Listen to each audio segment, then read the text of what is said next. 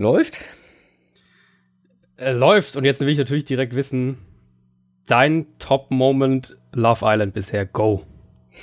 Wir haben überhaupt noch nicht verraten, warum ich hier auf Mallorca bin und was ich hier eigentlich mache. Und du haust das jetzt so völlig. Mein Top-Moment auf Love Island Oh, es gab so viele. Meinst du jetzt eher hinter den Kulissen oder bei Love Island selber? Naja, unsere Hörer wollen natürlich wissen, was hinter den Kulissen abgeht. Hinter den Kulissen. Hinter den Kulissen tatsächlich, dass eine Fahrerin von uns, die uns zum Set fährt und wieder zurück auf mich zugekommen ist und meinte, Alter, du siehst aus wie der englische Sprecher. Ähm, und in England ist es ja total gehypt, ne? Also das hat ja Einschaltquoten pff, unfassbar und auch der englische Sprecher ist super bekannt da.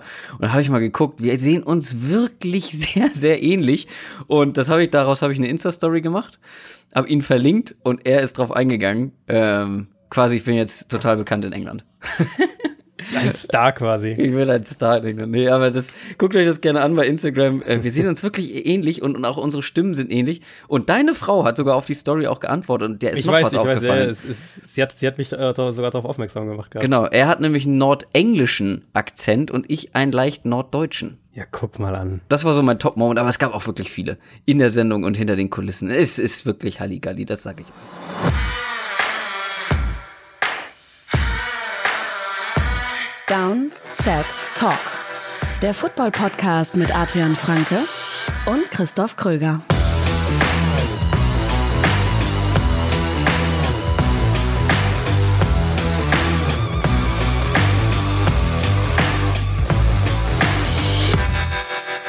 Donnerstag, der 20. September. Es gibt eine neue, neue Folge Downset Talk mit den Takeaways aus Woche 2, mit der Preview für Woche 3, mit mir Christoph Kröger und mit Adrian Franke. Einen schönen guten Abend. Was ich eigentlich noch erzählen wollte, ich muss etwas leiser sprechen heute. Ich bin ja wieder im Hotelzimmer hier auf Mallorca und Ärger ist, nee, ich habe noch keinen Ärger bekommen, aber ich habe gemerkt, wie hellhörig das hier ist. Wenn die sich im Nebenzimmer unterhalten, kann ich mithören. Mhm. Sprich, meine Nachbarn können jetzt in beiden Seiten, auf beiden Seiten mithören. Schöne Grüße an der Stelle an meine Hotelzimmer-Nachbarn. Hört euch gerne mal Downset Talk an. Überall, wo es Podcasts gibt. Bei Spotify, bei iTunes und sonst wo. Downsettalk.de haben wir hier noch mal ein bisschen ähm, Werbung gemacht im Hotel. Äh, vielleicht kriegt man da noch ein paar Hörer mit dazu. Ich weiß es ja nicht. Aber, Adrian, ich will dich zuallererst mal auf eine Aussage von dir festnageln, bevor wir zu all den Themen kommen, die wir wieder vorbereitet haben. Ich habe gerade eben bei Twitter die Vorschau für deine The Zone Videokolumne gesehen. Ja.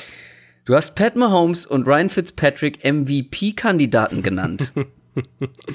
Müssen wir uns Sorgen um die analytische Qualität dieses Podcasts machen? Ähm, war natürlich mit einem mit einem zwinkernden Auge, aber du hast nicht gezwinkert, das ist das Problem Aber- Videokolumne. Man ja, das, sieht das es. Stimmt, ja, das stimmt. Ähm, äh, sagen wir es mal so, und wir kommen ja natürlich auch nachher auf die Chiefs noch, so wie auf alle anderen Teams. Wenn die Saison der Chiefs ungefähr so vom Thema her weiterläuft, wie das, was wir im Moment sehen, dann ist Mahomes Klar. auf jeden Fall tatsächlich ein Kandidat. Und Klar. das ist irgendwie echt äh, schockierend, weil wir von einem Quarterback in seinem eigentlich ersten Jahr sprechen. Aber ähm, Mir ging es auch eher um Ja. Fitzpatrick, ehrlich gesagt. Gut, der ist natürlich allein Das MVP war- der Herzen für den, für den Pressekonferenzauftritt. Oh ja, falls jemand das nicht gesehen war, hat. Äh, Weltklasse. Die Pressekonferenz nach dem Spiel der Buccaneers ähm, am Wochenende, wie er Ja. angeblich in den Klamotten von Deshaun Jackson, der ja eher prollig unterwegs ist, da stand, außer wie ähm, hier äh, Conor McGregor. Mhm. Ähm, er war schon überragend. Ein geiler Typ. Geiler Typ. Ähm, geile Typen sind auch äh, die Leute, die uns unterstützen und in, in unserem Special Team sind. Das nochmal kurz zur Erklärung. Neben diesen Hauptfolgen, die wir machen, hier jeden Donnerstag, gibt's natürlich Bonus-Content für euch. Und so natürlich, wie ich das gerade gesagt habe, ist es gar nicht. Äh, Das machen wir, ähm, um uns für eure Unterstützung zu belohnen sozusagen. Also im Special Team supportet ihr uns, ihr kriegt dafür noch mehr Podcasts von uns. Zum Beispiel, Adrian hat letzte Woche noch mal intensiver auf die Partie Vikings gegen Packers geguckt, hat das noch mal genauer unter die Lupe genommen. Ich kümmere mich äh, für Special Team mehr so um Fantasy-Sachen, Fantasy-Starts und ein paar Tipps und so weiter. Ähm, das gibt's alles da. Downsettalk.de, guckt mal rein und dann auf Special Team klicken, da findet ihr alles weitere. Und wir begrüßen Domi als neuen Super Bowl Champion in unserem Special Team. Vielen Dank an dich, Domi, und natürlich auch vielen Dank an alle anderen Supporter. Es sind wirklich schon deutlich mehr, als wir uns das erhofft haben. Nach, ich glaube, zwei Monaten jetzt. Also äh, ihr seid wirklich äh, verrückt. Ähm, aber es freut uns wirklich sehr und ähm, es unterstützt uns darin, dass wir das weitermachen sollten. Nicht wahr? Absolut. Und was man vielleicht auch dazu sagen kann, ähm, wo ich auch, was ich auch extrem cool finde, wie sich das entwickelt hat, ist ähm, der Discord-Channel. Also wer Total. uns unterstützt, ähm, der kriegt quasi von uns eine Einladung zum Discord-Channel. Wer das Programm nicht kennt, ganz kurz gesagt, ist quasi ein, ein Chat-Programm, mehr oder weniger. Und ähm, zum einen wird Chat, da eben wahnsinnig Chatprogramm klingt so alt. Man kann auch, man kann auch andere Sachen mitmachen. Also es ist viel möglich. Genau, genau, ja, genau. Ähm, da wird während den viel, Spielen wahnsinnig viel diskutiert. Wir haben Team-Channels für jedes Team. Also wenn ihr jetzt Chiefs-Fan seid oder oder oder Eagles-Fan und wollt mit anderen äh, Eagles-Fans in Deutschland sprechen oder oder ähm, euch austauschen oder während den Spielen sprechen, dann gibt's da einen eigenen Kanal dafür, in den ihr dann rein könnt. Ähm, ihr könnt uns auch Fragen stellen. Wir sind da auch echt versuchen, so viel wie möglich zu beantworten. Ja. Es gibt Taktik-Talks, Fantasy-Fragen, alles Mögliche. Und ähm, das ist wirklich nichts irgendwie, was jetzt so, wo am Tag mal so ein Post reinkommt und dann versauert das so ein bisschen, sondern das ist echt aktiv und lebendig und das freut uns natürlich total. Es ist quasi so die Weiterentwicklung von unserem Forum auf unserer Homepage. Genau, ja. Es macht wirklich sehr viel Spaß. Ich merke einfach, wie ich gerade total versuche, leise zu sprechen, so ganz gegen meine Natur. ich darf mich auf jeden Fall nicht aufregen heute. Ich versuche. Das stimmt, ja. Kommen wir zu den Takeaways aus Woche 2. NFL Review. Fang du mal mit deinem Takeaway der vergangenen Spiele an. Was ist dir hängen geblieben? Was ist dir aufgefallen? Was hat dich besonders bewegt? ja, für mich war es eigentlich so ein bisschen ein übergreifendes Thema. Ähm, nicht überreagieren nach zwei Spielen. Ähm, wir haben das jetzt häufig bei, bei mehreren Teams gesehen, fand ich, wo wir auch schon so ein bisschen die Antwort gesehen haben. Ähm, die Chargers hatten natürlich eine leichte Aufgabe mit Buffalo, aber auch andere Teams. Die Falcons haben, sahen offensiv viel, viel besser aus gegen Carolina als in Woche 1. Die Eagles haben jetzt verloren, aber man kann relativ klar die Ursachen dafür festmachen. Ähm, ist auch was, worauf man nicht überreagieren soll. Die Steelers haben aktuell Probleme, äh, gerade in der Secondary. Ähm, ich glaube, die werden sich da aber auch wieder einigermaßen fangen, genau wie die Saints Defense. Also, wir hatten ja vor der Saison ähm, einige Teams so als, sag ich jetzt mal, Schwergewichte ausgemacht und ähm, die, die ich jetzt gerade genannt habe, die gehören natürlich alle dazu. Und da würde ich einfach ruhig bleiben. Also nicht hm. überreagieren, wenn ein Team ja. irgendwie 1 in 1 steht oder selbst die Steelers, die ja noch kein Spiel gewonnen haben oder, oder auch die Saints, die ja echt Glück hatten, dass sie gegen Cleveland zu Hause gewonnen haben. Solche Spiele gibt's, gerade am Anfang der Saison. Ähm, wer Football schon ein bisschen länger schaut, der weiß, dass ganz besonders die Patriots ähm, dafür bekannt sind, am Anfang der Saison mhm. mal ein, zwei Spiele so, so echt in den Sand auch zu setzen und teilweise auch deutlich. War jetzt ja diese Woche nicht der Fall, aber ähm, haben zwar verloren, aber es war jetzt keine, keine Vollkatastrophe, aber dass sie immer mal wieder Spiele auch deutlich verlieren das gehört einfach dazu. Das ist einfach Teil der NFL. Dafür ist die Liga zu eng und dafür sind gerade die ersten Wochen auch zu unberechenbar. Aber nicht nur Leute, die neu beim Football dabei sind, neigen dazu über zu reagieren. Ich habe zum Beispiel Power Rankings gesehen von wirklich etablierten Plattformen im Internet. Mhm, mhm wo einfach mal die Buccaneers jetzt unter den Top 6 oder so dabei sind? Ja. Oder Top 5 sogar? Hallo? Also da, da muss also man auch in der Posit also auch bei positiven Überraschungen ja, ja, muss man echt absolut. mal den Ball flach halten und gucken, können die das überhaupt so durchhalten? Wir kommen absolut. natürlich gleich noch zu den Buccaneers, zu den Chiefs und so weiter. Ähm, und zu den ganzen anderen Teams und sprechen dann noch, noch mal im Detail drüber. Aber ja, kann ich voll und ganz so unterschreiben. Ich habe auch wieder Dinger gesehen, ähm, bei Twitter und so weiter, wo ich denke so, boah, Leute, ganz ruhig. Es sind zwei Wochen. Ja, und, und, und, und einige dieser, dieser Storylines ähm, haben sich ja jetzt quasi in Woche zwei auch schon wieder relativiert. Also wir schauen, wie die Jets eben gehypt wurden nach Woche eins, dann verlieren die zu Hause gegen Miami. Ähm, Washington, wo alle irgendwie gesagt haben, oh ja, komplettes Team mm, und sowas mm, und, und, mm. und sah ja auch so aus in Woche eins verlieren dann zu Hause gegen die Colts ja. ähm, und auch nicht gerade jetzt, dass es mega knapp war. Also da immer aufpassen, was Power Rankings angeht. Ich habe da schon immer die ähm, Philosophie verfolgt, eben nicht wöchentliche Power Rankings zu machen, weil ich das gerade am Anfang der Saison total Quatsch finde. Ähm, Power Rankings gibt es bei mir eigentlich im Vier-Wochen-Takt normalerweise ja. und das finde ich ist eigentlich auch die, die wesentlich aussagekräftigere Herangehensweise. Mein Takeaway aus Woche 2 ist, du kannst in der Offseason dich noch so viel mit den Teams beschäftigen, du kannst noch so viel analysieren. Am Ende kommt zwar viel so, wie man es vermutet hat und vorhergesehen hat, aber viel halt eben auch nicht, weil das ist die NFL. Wir haben es immer wieder gesagt, okay, so, so kann man das einschätzen, aber irgendwas wird kommen, was uns überrascht. Ich gehe nur mal kurz ähm, die, die, also zum Beispiel der Passing Leader momentan ist Ryan Fitzpatrick mit über 800 Passing Yards. Der Rushing Leader ist Matt Breeder mit 184 Rushing Yards.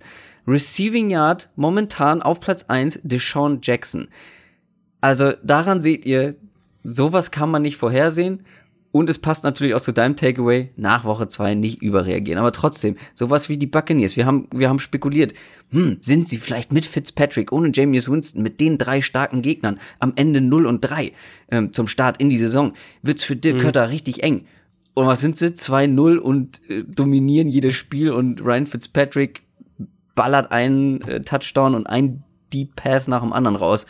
Es gibt Dinge, die kannst du so nicht vorhersagen, aber ich finde, das macht diese Liga und macht diesen Sport einfach auch so spannend und so interessant und so genial.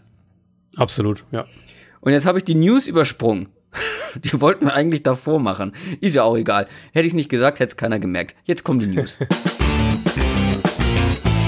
News aus der NFL. Es gibt quasi nur eine richtig große News in dieser Woche. Nochmal der Hinweis, wir nehmen wieder am Dienstagabend auf, sprich was zwischen Dienstag und Donnerstag passiert, ist jetzt nicht mit drin, aber am Montag gab es die große News, dass Josh Gordon zu den New England Patriots wechselt. Genau, das hatte sich am Sonntag so ein bisschen rauskristallisiert. Also da kam äh, quasi die Meldung, dass die Browns Gordon am Montag entlassen werden, wenn es keinen Trade-Partner gibt, was natürlich die offizielle, äh, der offizielle Aufruf an die ganze Liga ist, hey, bietet uns doch mal was. Es gab auch viele Gerüchte, dass sie ihn eigentlich aus der Conference raustraden wollen, was jetzt offensichtlich nicht geklappt hat. Ähm, lässt darauf schließen, dass das Patriots-Angebot dann doch recht klar das Beste gewesen sein muss. Und das wiederum zeigt uns auch ein bisschen, was die Liga gerade von Josh Gordon hält, ähm, dass er für einen Fünftrunden-Pick, äh, dass ein Fünftrunden-Pick von den Patriots letztlich das wohl muss wohl so gewesen sein, deutlich beste Angebot war, was die Browns gekriegt haben. Ähm, ja, was bedeutet das jetzt? Wurde natürlich jetzt auch viel auf Twitter gefragt. Ich habe immer auf die Folge jetzt verwiesen. Ähm, wir hatten gegen Jacksonville jetzt zum ersten Mal seit wirklich langem die Situation, dass New Englands Waffen im Passspiel tatsächlich ein Problem waren. Ähm, die Jaguars haben es geschafft, Gronkowski zu decken, ohne dabei die Struktur der eigenen Defense aufzubrechen. Also äh, haben da jetzt nicht irgendwie, was ja vorher auch so ein bisschen spekuliert wurde, dass sie vielleicht Jalen Ramsey in Man-Coverage schicken oder irgendwas in der Richtung, was sich dann natürlich auf das, das, das ganze Konstrukt der, der eigenen Defense auswirkt, ähm, sondern sie haben primär mit einem Safety, Gibson war das häufig, oder einer Safety-Safety oder Safety-Linebacker-Kombination, also in, in Double-Coverage dann, haben sie ihn genommen und das hat sehr, sehr gut funktioniert und das war vielleicht so der, einer der zentralen Schlüssel zu dem Spiel, weil ansonsten waren New Englands Waffen einfach nicht gut genug, um die individuellen Matchups gegen die Jaguars Verteidiger zu gewinnen. Klar, jetzt ist Jacksonville die wahrscheinlich schwerste Prüfung in der Hinsicht und die Patriots erhalten Julian Edelman bald zurück, was ähm, der, glaube ich, für das Spiel genau das gewesen wäre, was die Patriots gebraucht hätten. Aber Josh Gordon ist eben ein potenziell ein wirklicher Ex-Receiver, also ein dominanter Outside Receiver und sowas haben die Patriots eben im Moment nicht. Alles natürlich unter der Bedingung, dass er überhaupt auf dem Platz steht. Das ähm, ist ja bei ihm eine ganz andere Frage. Er ist ja, war ja jetzt lange gesperrt, hat lange gefehlt mit, mit Drogenproblemen und, und Schwierigkeiten abseits des Feldes. Ich habe mir mal seine Targets dann ein bisschen angeschaut aus den letzten Jahren und da wird es auch eigentlich relativ deutlich, wie viel ähm, er eigentlich dann doch als tiefer Wide Receiver eingesetzt wurde. Also Letztes Jahr hat er ja auch schon dann ein bisschen noch gespielt für die Browns. Da war es über die Hälfte seiner Targets, 25 von 41, waren 10 Yards oder tiefer. Ähm, seine wahrscheinlich aussagekräftigste Saison war ja die 213er, wo er ähm, über 1600 Receiving Yards hatte und auch da über die Hälfte, 81 von 147 Targets, 10 Yards oder tiefer, hatte sechs Touchdowns bei Pässen, die über 20 Yards äh, weit geflogen sind. Vielleicht haben die Patriots so ein bisschen für sich entschieden, dass sie eine ne zweite dominante individuelle ähm, Deep Threat Waffe neben Gronk eben brauchen. Brandon Cooks haben sie ja weggetradet.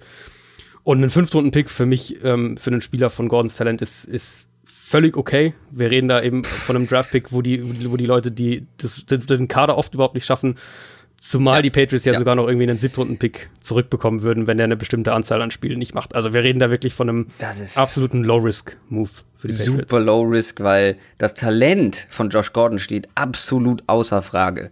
Ja. Das hat andere Gründe. Aber für einen Fünftrunden-Pick, das kannst du sowas von riskieren, weil wenn er nicht spielt, so what? Und wenn er spielt, dann war er ja meistens auch gut. Es ist ja nicht so, dass er. Ja, ja, absolut. Ne, das, ja. Es war ja immer das Problem, dass er nicht spielen durfte. Ähm, selbst in den fünf Spielen, die er jetzt für die Browns, ich glaube, waren es fünf? Hast du eben fünf gesagt? Ich glaube ja. Ähm, auf, auf, jeden Fall in diesen paar Spielen, die er für die Browns mhm. letztes Jahr noch mhm. gemacht hat, war er ja trotzdem gut in einer nicht so wirklich funktionierenden Offense. Und er hat einfach dieses wahnsinnige Talent und ich finde, es ist mal wieder so ein typischer Patriots-Move. Du nimmst denjenigen, der aussortiert wurde ähm, und hast die Chance, den irgendwie in dein Spiel einzubinden. Und wenn das klappt, ist es ein super Move. Ähm, ja. Podcast-Kollege Mike Wright würde wahrscheinlich, ich habe noch nicht sein, äh, seine Aussage dazu gehört, aber er wird wahrscheinlich wieder gesagt haben, don't help the Patriots. Ähm, weil, ja, es ist wieder so ein Move, am Ende. Man hat irgendwie erwartet, ne? So werden wir, so dieses, sind wir überrascht, wenn, wenn Josh Gordon am Ende der Receiving Leader der Patriots ist? Am Ende der Saison? Ich nicht. Irgendwie nicht, irgendwie nicht so wirklich. Also man muss es natürlich immer mit allem, mit aller Vorsicht betrachten. Also diese, diese Historie, die er einfach mitbringt, die ist ja eben da. Und ähm, es gab jetzt wirklich schon einige Leute, die gesagt haben, ähm, für, also die, die die Patriots halt sehr gut auch, auch von innen kennen, die gesagt haben, ähm, Gordon kommt da in eine Situation, in ein Team, in eine Mentalität, in den ähm, auch was die Anforderungen der Coaches ja. an die Spieler angeht, das hat er noch nie erlebt in seiner Karriere. Ja. Und wir alle wissen, dass für Belichick Verlässlichkeit quasi die oberste, äh, ja. oberste Priorität ist. Und wenn Gordon da sich irgendeinen Mist leistet, dann ist er halt auch ganz schnell weg. Die Frage wird halt sein, ob er das eben, ob er das annimmt, sage ich jetzt mal. Also ob er das so annimmt als Chance und da dann auch wirklich. Ja, genau, das muss er auch wissen, klar. Ähm, was wollte ich dazu noch sagen? Ach, genau. Ich finde es einen schlechten Move von den Browns. Mal äh, auf ich die andere Seite geguckt, weil so ganz, du schleppst ja. den wie viele Jahre jetzt mit? Sechs? Du, äh, ja, du schleppst sechs, ja. den wirklich durch seine ganze gesperrte Zeit und gibst ihm immer wieder eine Chance. Mhm. Und jetzt, wo er spielen könnte und dürfte und deiner Offense helfen würde, lässt, lässt du ihn gehen, da muss doch irgendwas passiert sein. Das kann mir doch keiner erzählen, dass das auf ja. einmal, also dann hättest du es auch in der Offseason schon machen können. Oder nicht? Absolut, also ja, ja sehe ich auch so. Also klar, er, es ist ja irgendwie, er hat sich ja da bei diesem Werbedreh irgendwie verletzt. Das war ja so ein bisschen der Ursprung dieser Geschichte.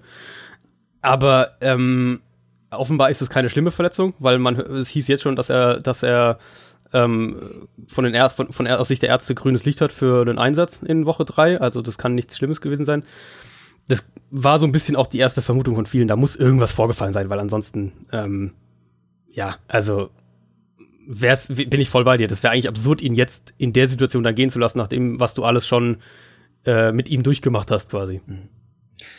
Gut, das ist die interessanteste und größte News der Woche gewesen. Dann gab es noch so ein paar kleinere, zum Beispiel waren die Kicker-Kacke.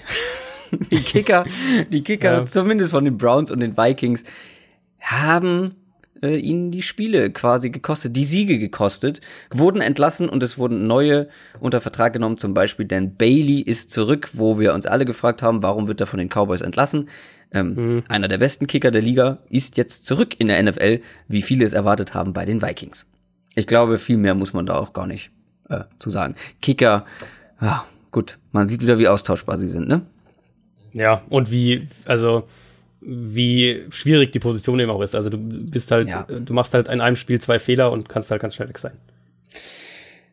Gucken wir lieber in die Zukunft, gucken wir auf Week 3. NFL Preview. Und gucken wir auf 16 Spiele, die auf uns warten. Und wir starten natürlich mit dem Spiel, was heute Nacht, beziehungsweise in der Nacht von Donnerstag auf Freitag stattfinden wird. Die New York Jets sind bei den Cleveland Browns zu Gast.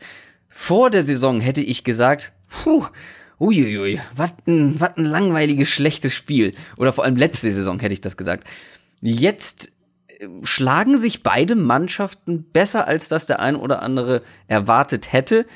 Ich weiß, die Browns Lass uns noch mal kurz über die Browns reden, ähm, die den Sieg auf dem Fuß von Zane Gonzalez, ihrem Kicker hatten. Und am Ende haben sie doch noch verloren, wo man gedacht hat, wie? Wie ist das passiert? Also generell ja. letzten Sonntag die frühen Spiele, die end, also das war wirklich am Ende, das war zwei Megaspiele, einmal das Browns-Spiel und einmal Vikings-Packers. Das war wirklich sehr spannend und das hat gezeigt, wie geil dieser Sport sein kann äh, in den letzten Minuten, was da noch alles passieren kann. Zane Gonzalez hat's verkackt, ihr habt's gehört, äh, er wurde entlassen. Ähm, man will irgendwie kein Browns-Fan sein nach diesen zwei Wochen, weil man zwei, ähm, zwei ja, mögliche Siege verschenkt hat.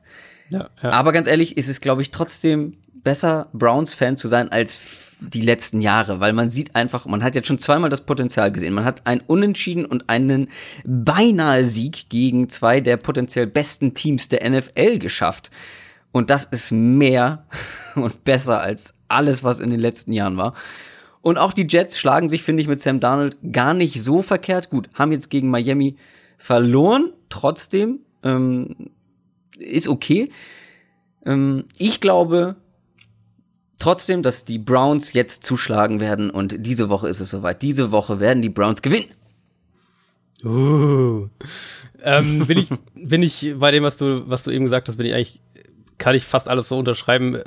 Für mich war auch so mehr oder weniger der, der zweite Stichpunkt, den ich mir aufgeschrieben habe zu den Browns, war, ähm, man kann Positives mitnehmen aus, ja. diesen, aus diesen ersten beiden Spielen. Offensiv, das, defensiv. Genau, also für mich fängt also vor allem die Defense, da mhm. fängt es für mich echt an, die ist jung, extrem jung, viele, viele Starter, die in den letzten zwei Jahren ähm, erst, ins, also erst gedraft wurden, erst aus dem College kamen.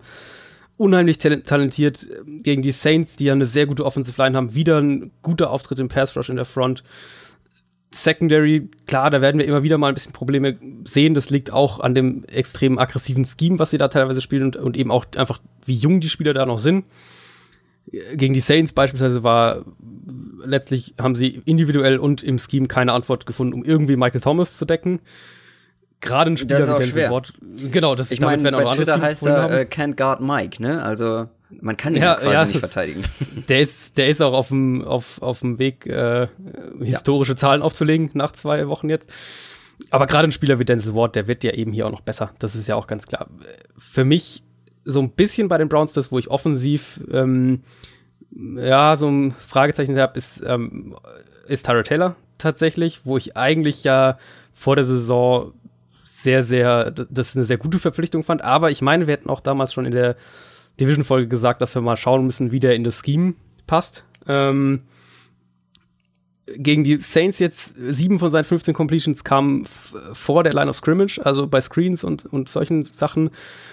Was das Midrange und das Deep Passing Game angeht, ist er einfach extrem inkonstant. Er hatte diesen tollen langen Touchdown-Pass zu Callaway, das war wirklich ein perfekter mhm. Pass. Aber dann liest er eben teilweise einfach die Mitte des Feldes falsch und da hat er eben auch diese Interception in Double Coverage geworfen.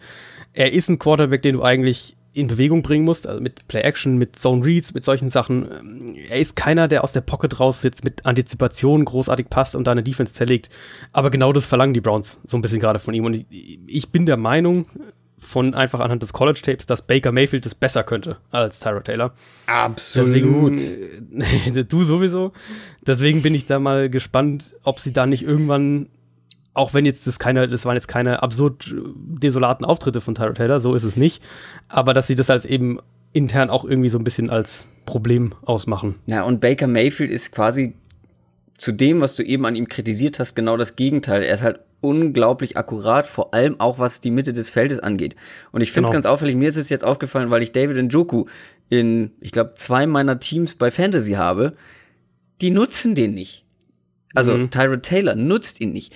David Njoku ist einer der athletischsten Tight Ends in der ganzen Liga, ein Riesentalent und er bekommt unglaublich wenig Targets. Und das ist genau das, was du meintest, in der Mitte des Feldes, da hält sich ein Njoku ja meistens auf.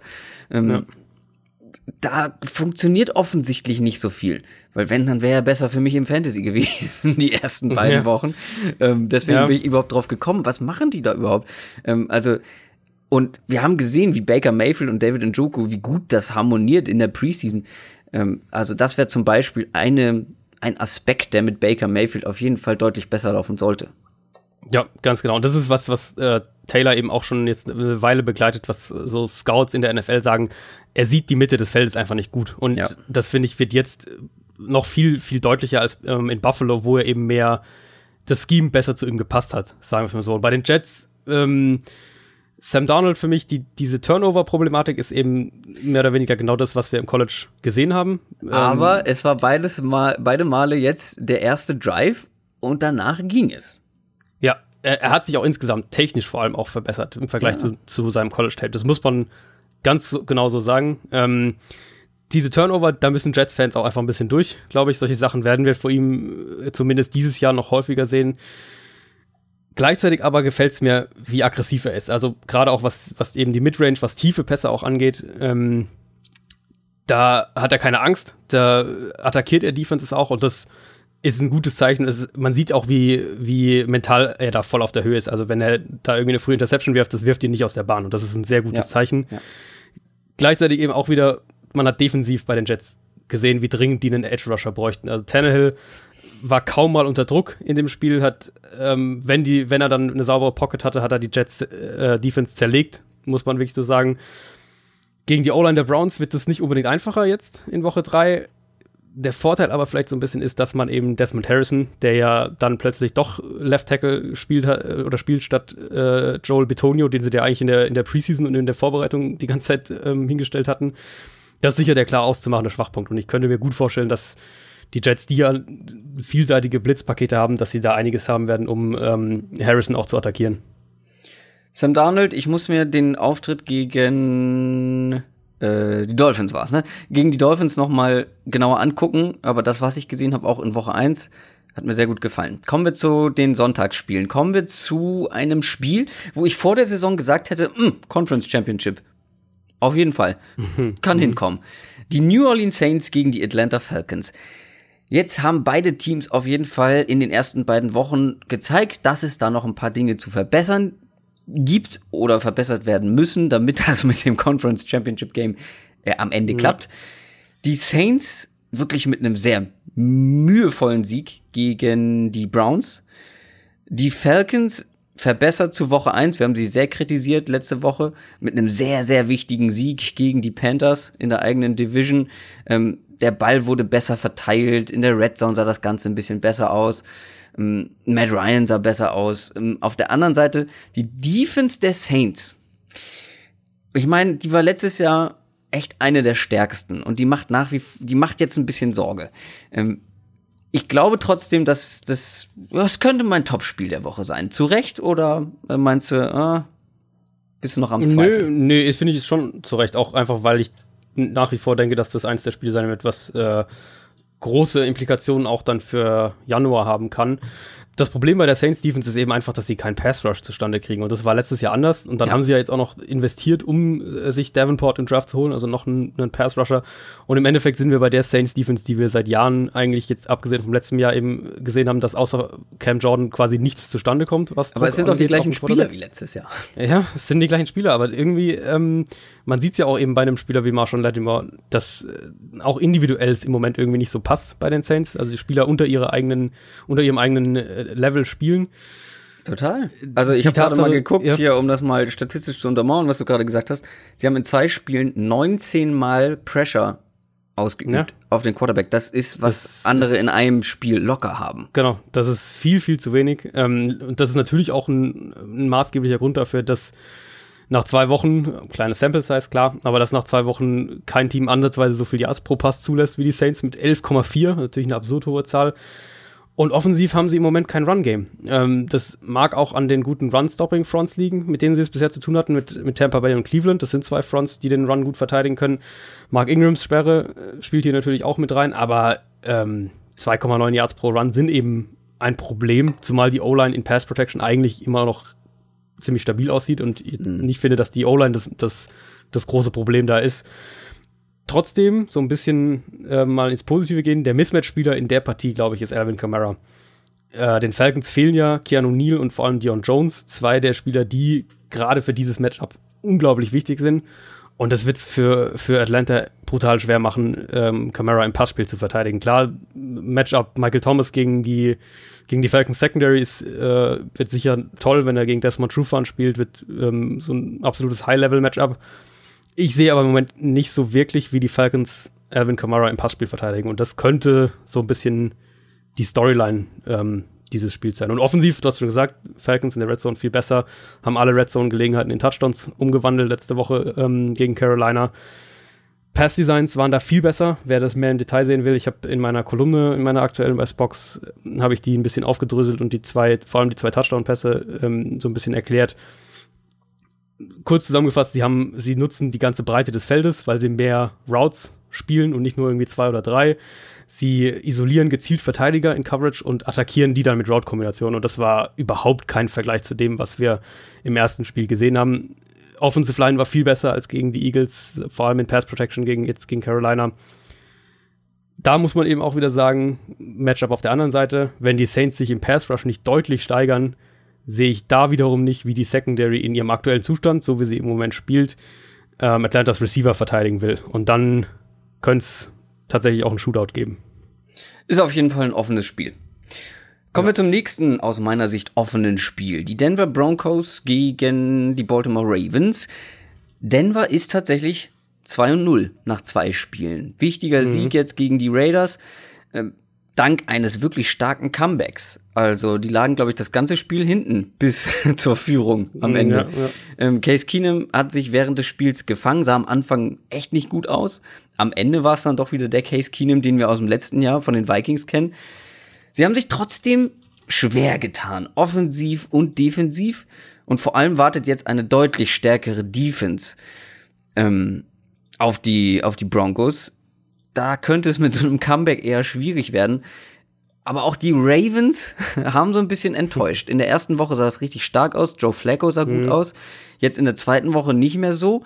Total schwer in Gang gekommen im Spiel. Ähm, die O-Line sah nicht gut aus. Joe Flacco stand oft unter Druck.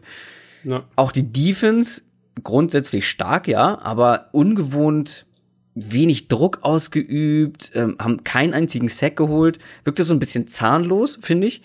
Ähm, mhm. Ich habe mir noch ihr Taven Young, ja, den musste ich mir leider raussuchen, den Nickel Quarterback ähm, der Ravens, sah wirklich katastrophal aus. Sechsmal äh, getargetet, sagt man das so auf Deutsch? Was ist denn der Begriff dafür? Äh, sechsmal anvisiert. Ball anvisiert, ja, danke, sehr schön. Äh, sechsmal anvisiert worden sechs Receptions zugelassen, 80 Yards und zwei Touchdowns verschuldet. Oh, ja. Boah, das ist mal, das ist mal ein gebrauchter Tag, den Taven Young da erwischt hat. Generell komplett die erste Hälfte verpennt und dann war es am Ende zu spät. Also ähnlich wie bei den Broncos. Die haben allerdings noch die Kurve bekommen, die Ravens nicht. Für mich stand jetzt beides so Teams, die gut sind, aber halt nicht mehr. Könnte aus dem Grund halt auch ein super offenes Spiel werden könnte es werden und sind für mich eben gleichzeitig aber auch zwei Teams, ähm, die Potenzial noch für mehr haben. Also gerade bei Denver ist es irgendwie für mich so ein bisschen, ich, ich traue Denver eigentlich schon mehr zu als das, was wir jetzt teilweise gesehen haben. Ich glaube, das ist offensiv, ähm, also die Offensive ist natürlich um Welten besser als alles, was sie letztes Jahr hatten. Das ist schon mal ein großer Fortschritt. Was ähm, vor allem an Case Keenum liegt und an den guten Rookie-Receivern. Genau, ganz genau. Und mit Case Keenum wirst du immer ein bisschen das kriegen, was wir jetzt die ersten ja. Spiele gesehen haben. Und das ist eben einfach, der ist ein Ganzlinger, er ist einer, der den Ball rumwirft, der auch den, der auch Risikopässe wirft, und zwar nicht wenige. Und da wirst du immer mal wieder so diese, diese drei Touchdown, drei Interception oder ein Touchdown, zwei Interception Spiele, die wirst du immer wieder mal bei ihm haben. Es ist keiner, der dir irgendwie regelmäßig 230 Yards und einen Touchdown-Pass und keine Interception liefert. Das wird, das ist einfach, das ist nicht Case Keenum. Das wussten die Broncos aber natürlich auch, als sie ihn geholt haben. Ähm, gegen Oakland, die O-Line fand ich gut insgesamt. Ähm, Im Run-Game scheinen sie da mit Philip Lindsay tatsächlich einen gefunden zu haben, der, der da einen Unterschied ausmachen kann. Sehr, sehr explosiver Spieler. Ähm, hat jetzt das zweite Spiel in Folge sehr gut ausgesehen. Und diese Defense, also auch wenn sie jetzt irgendwie gegen die Raiders für mich auch ziemlich unerwartete Probleme hatten, ähm, die, die Raiders ja wieder sehr sehr schnell in ihrem Passspiel, also haben den Ball schnell aus Derek Carrs Hand bekommen, war fast alles wieder kurz underneath, ähm, wo er auch seine Stärken hat. Damit kamen die Broncos nicht so zurecht, aber an sich ist das Talent in der Defense ja immer noch da. Und wenn ich jetzt sehe, was für, was für ähm, Protection-Probleme Baltimore gegen Cincinnati hatte, könnte ich mir vorstellen, dass die sich auch gegen Denver fortsetzen.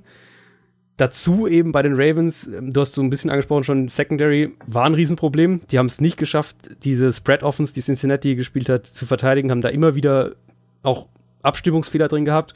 Und da macht sich auch das Fehlen von Jimmy Smith einfach bemerkbar, der ja noch gesperrt ist. Ähm, könnte, könnte vielleicht, ich glaube, ich glaub, bei dem Matchup, viele tippen da so ein bisschen, weil es halt in Baltimore ist, vielleicht knapp auf die Ravens. Das ist ein Spiel, wo ich mir vorstellen könnte, dass die Broncos das tatsächlich auswärts gewinnen weil sie offensiv aggressiver und mutiger sind und weil Baltimores Defense für mich, klar, die hatten dieses Spiel gegen Buffalo, aber das zähle ich fast nicht so richtig. Ähm, die Defense sieht für mich nicht so aus, wie ich das erwartet hatte. Und, und ähm, das betrifft vor allem auch, sagen wir mal, etabliertere Spieler, gerade auch in der Secondary. Wenn Philip Lindsay diese Woche wieder so ein gutes Spiel hat, dann müssen wir kommende Woche mal über diesen jungen Mann reden und vor allem ich als mhm. Running Back Fan und als Royce Freeman Fan. Ja. Der macht mir langsam so ein bisschen Sorge, der ähm, Running Back von den Denver Broncos. Trotzdem, ich gebe ihm noch eine Woche. Und wenn das wieder so eine Performance wird, dann lass uns den mal mit reinnehmen, auf jeden Fall, in unsere Analyse. Kommen wir zum nächsten Spiel. Du hast eben schon viel über die Bengals gesprochen. Die kommen jetzt oder sind zu Gast bei den Carolina Panthers. Die Bengals haben zwei Spiele gewonnen. Ähm, ein starker Saisonauftakt, mhm. starker Auftakt im Spiel gegen die Ravens. Man könnte jetzt viel über die Offense reden. Andy Dalton für seine Verhältnisse relativ konstant. AJ Green ist one-on-one kaum zu verteidigen. No surprise. Ähm, Joe Mixon spielt bisher eine sehr gute Saison, wie wir es erwartet haben. Ähm, Lass uns aber lieber über die Defense der Bengals reden. Die D-Line könnte wirklich eine der stärksten der Liga werden. 27 Mal hat der Pass Rush Druck erzeugt auf den gegnerischen Quarterback. Neunmal davon Gino Atkins, sechsmal ja. davon Carlos Dunlap. Die beiden sind on fire. Die Secondary war on point. William ähm, Jackson, ähm, von dem haben wir schon in der Analyse gesprochen, der kann einer der Elite-Cornerbacks werden. Mhm. Ähm, hat letztes Jahr, wenn er gespielt hat, auch schon ähm, einen richtig starken Eindruck gemacht. Bei sieben, schöne Statistik, die ich über ihn rausgesucht habe, im letzten Spiel sieben Targets in seine Richtung, lächerliche 13 Yards zugelassen und nur zwei Receptions. Ähm, der ist wirklich, entwickelt sich zu einem Shutdown-Cornerback. Und jetzt kommt mit den Panthers ein Team, ich kann sie nicht so richtig einschätzen erstes Spiel haben sie gewonnen gegen Dallas und das zweite Spiel haben sie jetzt in der Division, wichtiges Spiel, äh, gegen die Falcons verloren. Was halten wir von den Panthers? Also von den Panthers halten wir, ähm, dass Cam Newton, finde ich, sehr gut aussieht insgesamt. Also besser auch, würde ich sagen, als ich erwartet hatte, dass ähm, wir immer noch von einer sehr, sehr löchrigen oder sehr, sehr angeschlagenen vor allem Offensive Line sprechen, was sich natürlich auch gerade in, in Pass Protection und im Run Game bemerkbar macht. Also die Panthers, wir hatten ja eigentlich gedacht nach der Preseason hier, Christian McCaffrey ähm, wird jetzt hier, wird auch mehr im Inside Run Game oder generell im Run Game eine größere Rolle übernehmen, aber letztlich ist irgendwie Cam Newton bisher der, der äh, Leading Rusher, glaube ich insgesamt sogar von den Panthers. McCaffrey irgendwie da noch eine relativ kleine Rolle. Ähm, ist, ist aber bei sehr vielen Snaps auf dem Feld. Genau, wird, wird vor allem im Passspiel eingesetzt. Ich tue mich auch noch ein bisschen schwer mit den Panthers. Ich glaube, dass es ein Team sein kann, so wie wir es eigentlich am Anfang auch analysiert haben, dass äh, das für viele Teams sehr, sehr eklig ist, weil sie ne, an sich eine gute Front haben, äh, weil sie einen Quarterback haben, der ein absoluter X-Faktor ist, auch eben mit seinen, was er als Runner eben machen kann, weil er aggressiv spielt im Passspiel, äh, auch eben Downfield-Pässe nicht davor zurückscheut, was wir auch vor der Saison analysiert hatten aufgrund des Schemes. Aber sie sind auch so ein bisschen eine Wundertüte und solange die Offensive Line so ähm, dezimiert ist, wird sich das, glaube ich, eben auch gegen die Bengals sehr bemerkbar machen. Also du hast ja die Front schon angesprochen, die Secondary generell. Vor allem Atkins und, und Dunlap äh, waren ja für mich so zwei auch, wieso ich die Bengals als ähm, oder ein Grund, warum ich die Bengals als Wildcard-Team getippt hatte vor der Saison, weil ich bei, weil ich glaube, dass sie in der Offensive Line stabil genug sind und dass die Front eben so stark ist, dass sie Spiele mitentscheiden kann. Das haben wir jetzt letzte Woche gesehen gegen die Ravens. Gegen, ähm, gegen Baltimore offensiv auch Andy Dalton viel aggressiver als man, oder, oder vergleichsweise aggressiver für seine Verhältnisse. Tyler Boyd als Nummer zwei gefällt mir immer besser. John Ross könnte noch ein bisschen eine größere Rolle vertragen. Die große Frage natürlich so ein bisschen jetzt, wie fangen sie den, den Ausfall eben von Joe Mixon aus, der jetzt ja wahrscheinlich zwei Wochen fehlen wird. Ich vermute, dass Gio Bernard die Rolle so ein bisschen übernimmt. Also Bill Laser, der Offensive Coordinator, sieht in ihm wohl auch einen sehr guten Runner und ich würde vermuten, dass der diese Rolle auch als Runner übernimmt, soweit es möglich ist und dass wir eben vor allem dann auch mehr ähm, Empty Formation, Spread Formation mit fünf Receivern, Gio Bernard irgendwie dann im Slot auch aufgestellt und dann noch mehr kurze Pässe sehen werden. Aber ganz klar, Mixons Ausfall, das tut den Bengals auf jeden Fall weh.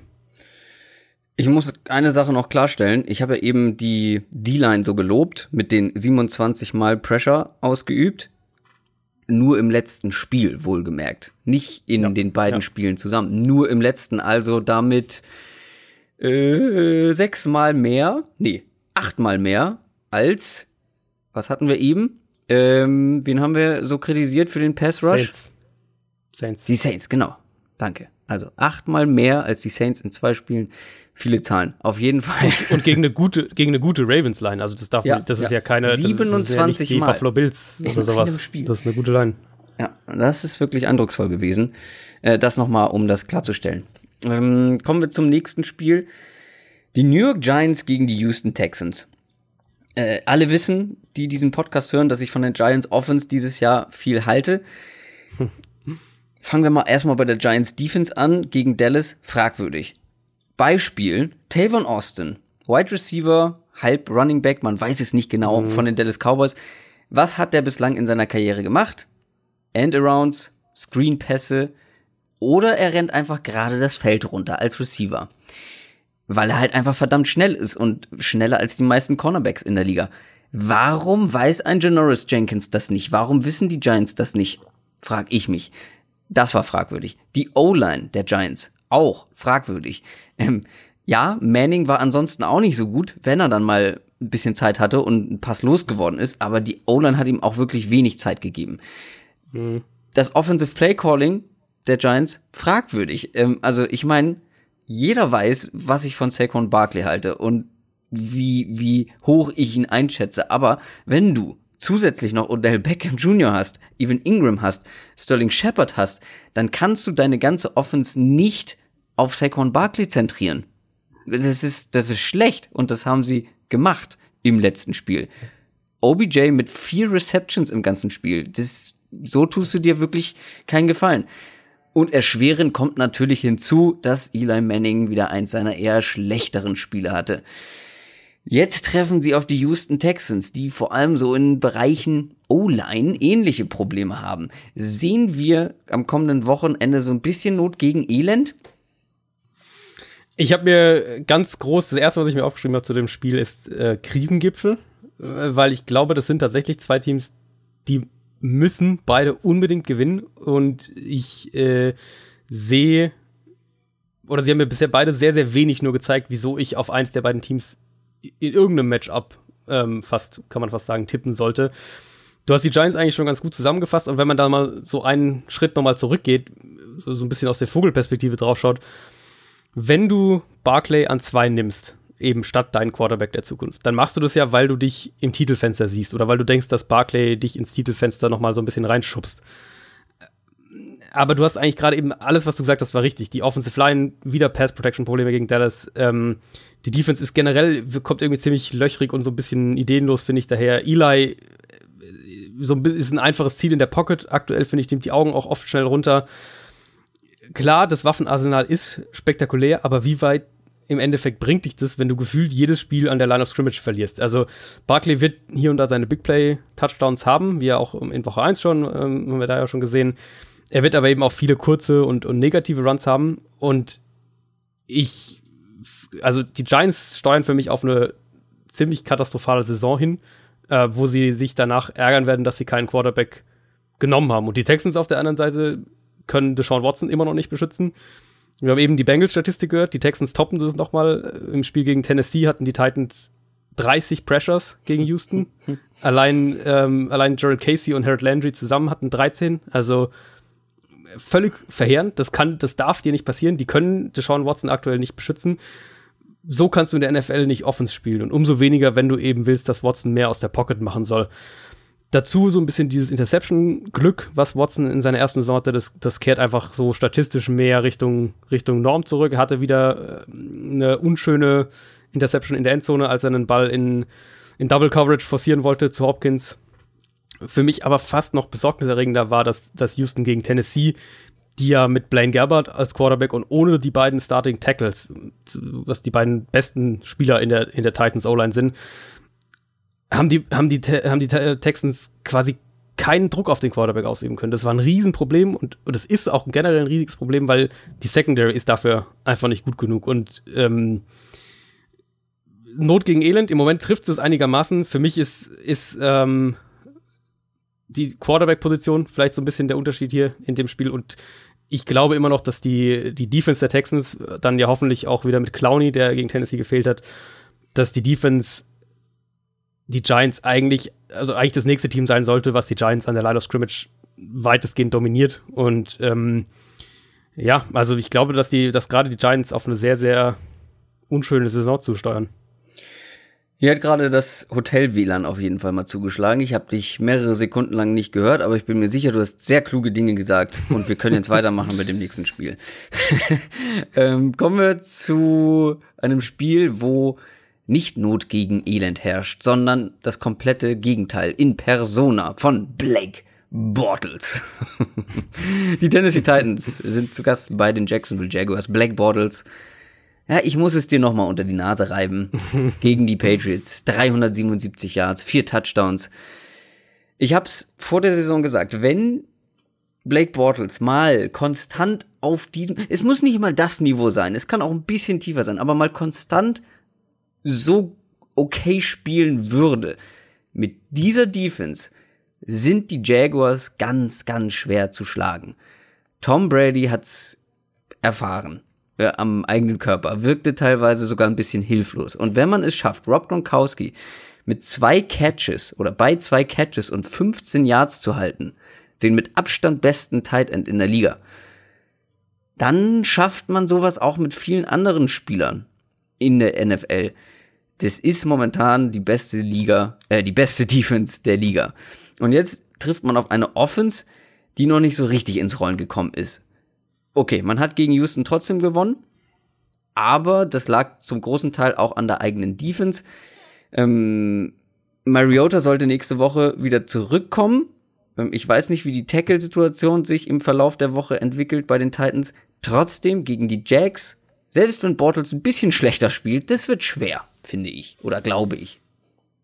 Das wird sehr schwer, ja. Ähm, die Jaguars, also die Defense macht einfach unglaublich viel Spaß. Wir haben ja die, das Matchups, die Matchups hatte ich ja jetzt schon bei der News, bei der, bei der Gordon News so ein bisschen analysiert. Die D-Line ist einfach herausragend. Gegen die Patriots hatte jetzt sogar auch noch äh, on top quasi Dante Fowler ja. ein ziemlich gutes Spiel. Ähm, und ja, gilt absolut auch für Blake Bortles. Es ist ja diese, diese ganze Blake Bottles Experience ist eben diese Achterbahnfahrt, dass du diese ja, bei ihm diese krassen ist auch schön. Genau, du hast diese krassen Hochs und du hast halt auch krasse Tiefs. Ähm, er hatte eine unschöne Interception über die Mitte, aber ansonsten wirklich Downfield-Pässe in enge Fenster, ähm, Touchdowns bei, bei langen Pässen, die sehr, sehr akkurat auch kamen, hatte absolut kritische Scrambles für First Downs, mehrere für mich so ein Takeaway aus dem Spiel, was die Jaguars Offense angeht. Ähm, Leonard Fournette ist ja, hat ja gefehlt. Die mhm. ähm, Jaguars sind jetzt in, seit Fournette bei ihnen ist, ähm, hat er viermal gefehlt. Jaguars haben alle vier Spiele gewonnen. Gegen die Patriots über 60 Prozent, deutlich über 60 Prozent Pässe geworfen. Sie, die spielen aggressiver, ähm, wenn Bortles, äh, wenn, wenn Fournette nicht dabei ist, also in ihrer Herangehensweise.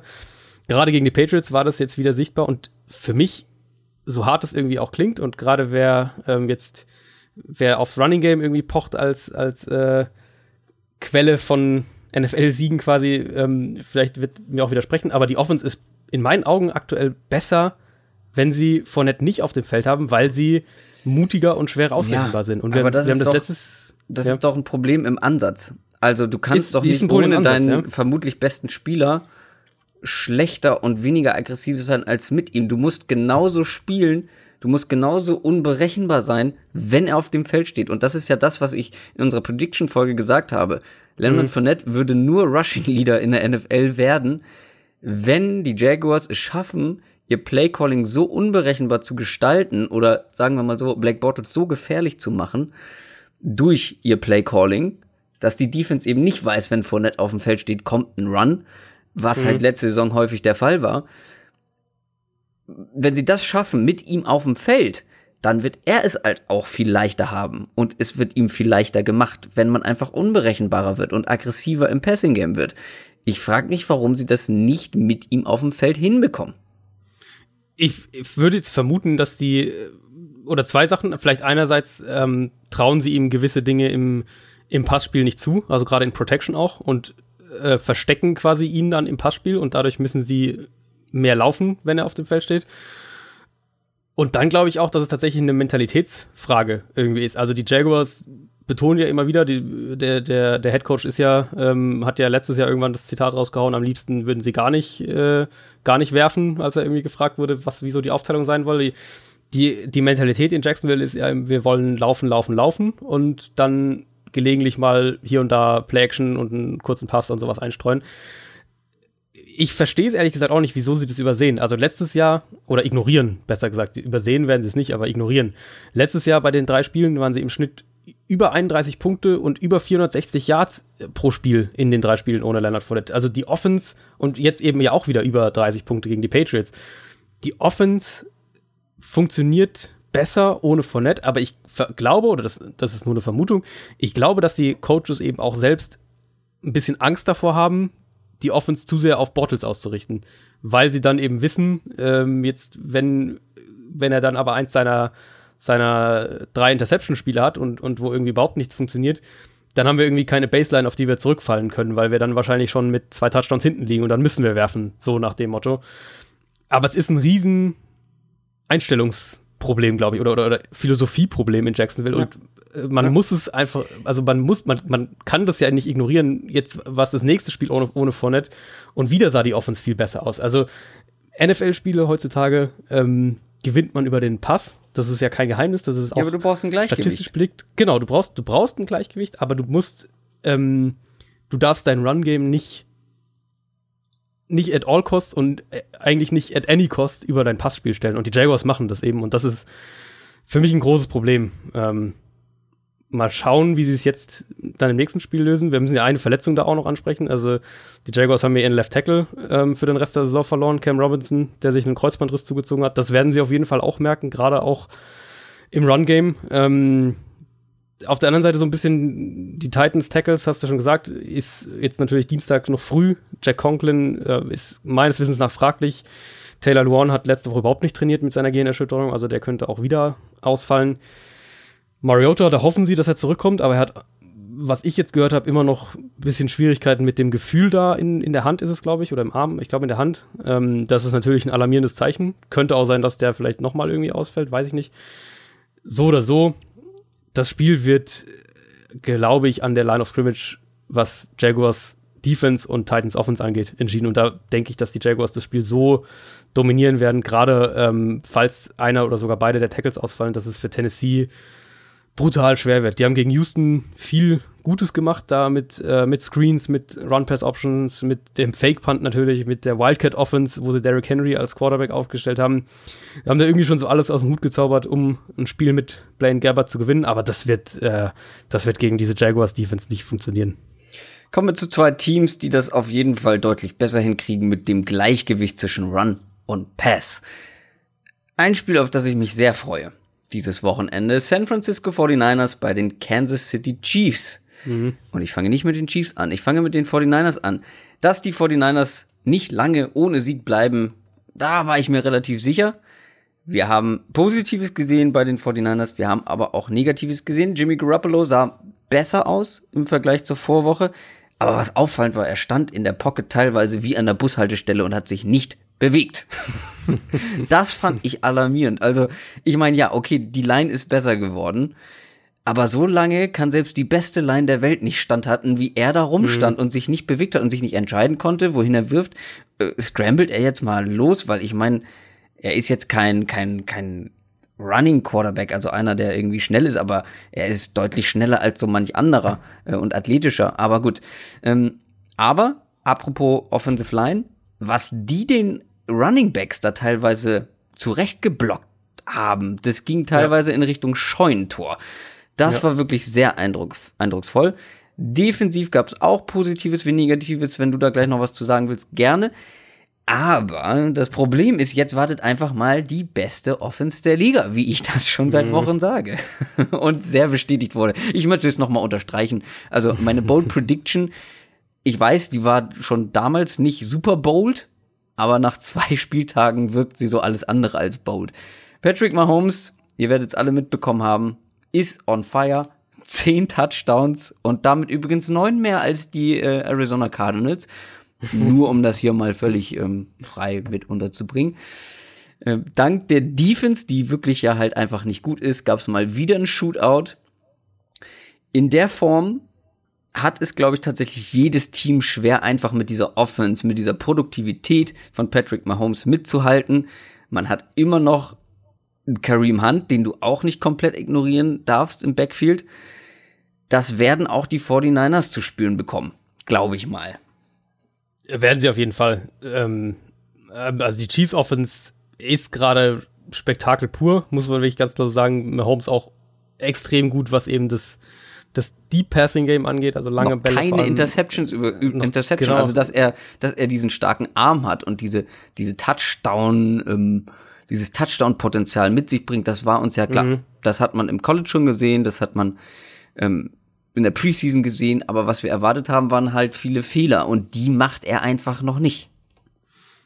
Macht er noch gar nicht. Da hilft ihm natürlich auch das, das Scheme, die Offense von Andy Reid, ganz klar, aber er, ähm, sie nutzt halt den Arm, den er hat, auch extrem gut aus. Und damit meine ich jetzt nicht nur, dass er den Ball äh, weit werfen kann, sondern dass er eben da auch wirklich Nuancen drin hat. Also, dass er Touchpässe drin hat, dass er die Passgenauigkeit hat, um eben seine Armstärke zu nutzen, um enge Fenster zu treffen. Und ich hatte ihn ja tatsächlich auch, das äh, Sieht jetzt im Moment sehr, sehr gut aus. Ich hatte ihn damals vor seinem Draft ja als ähm, Nummer 1 Quarterback eben vor Watson und vor Trubisky eingestuft. Und ich habe damals gesagt, dass ich, dass er in meinen Augen, und das fand ich, hat man eben gesehen anhand der Dinge, die er auf dem Feld macht, gerade auch vor dem Snap, dass er spielintelligenter ist, als die Leute ihm zugestehen, dass sein Arm eben mehr kann als nur weit werfen.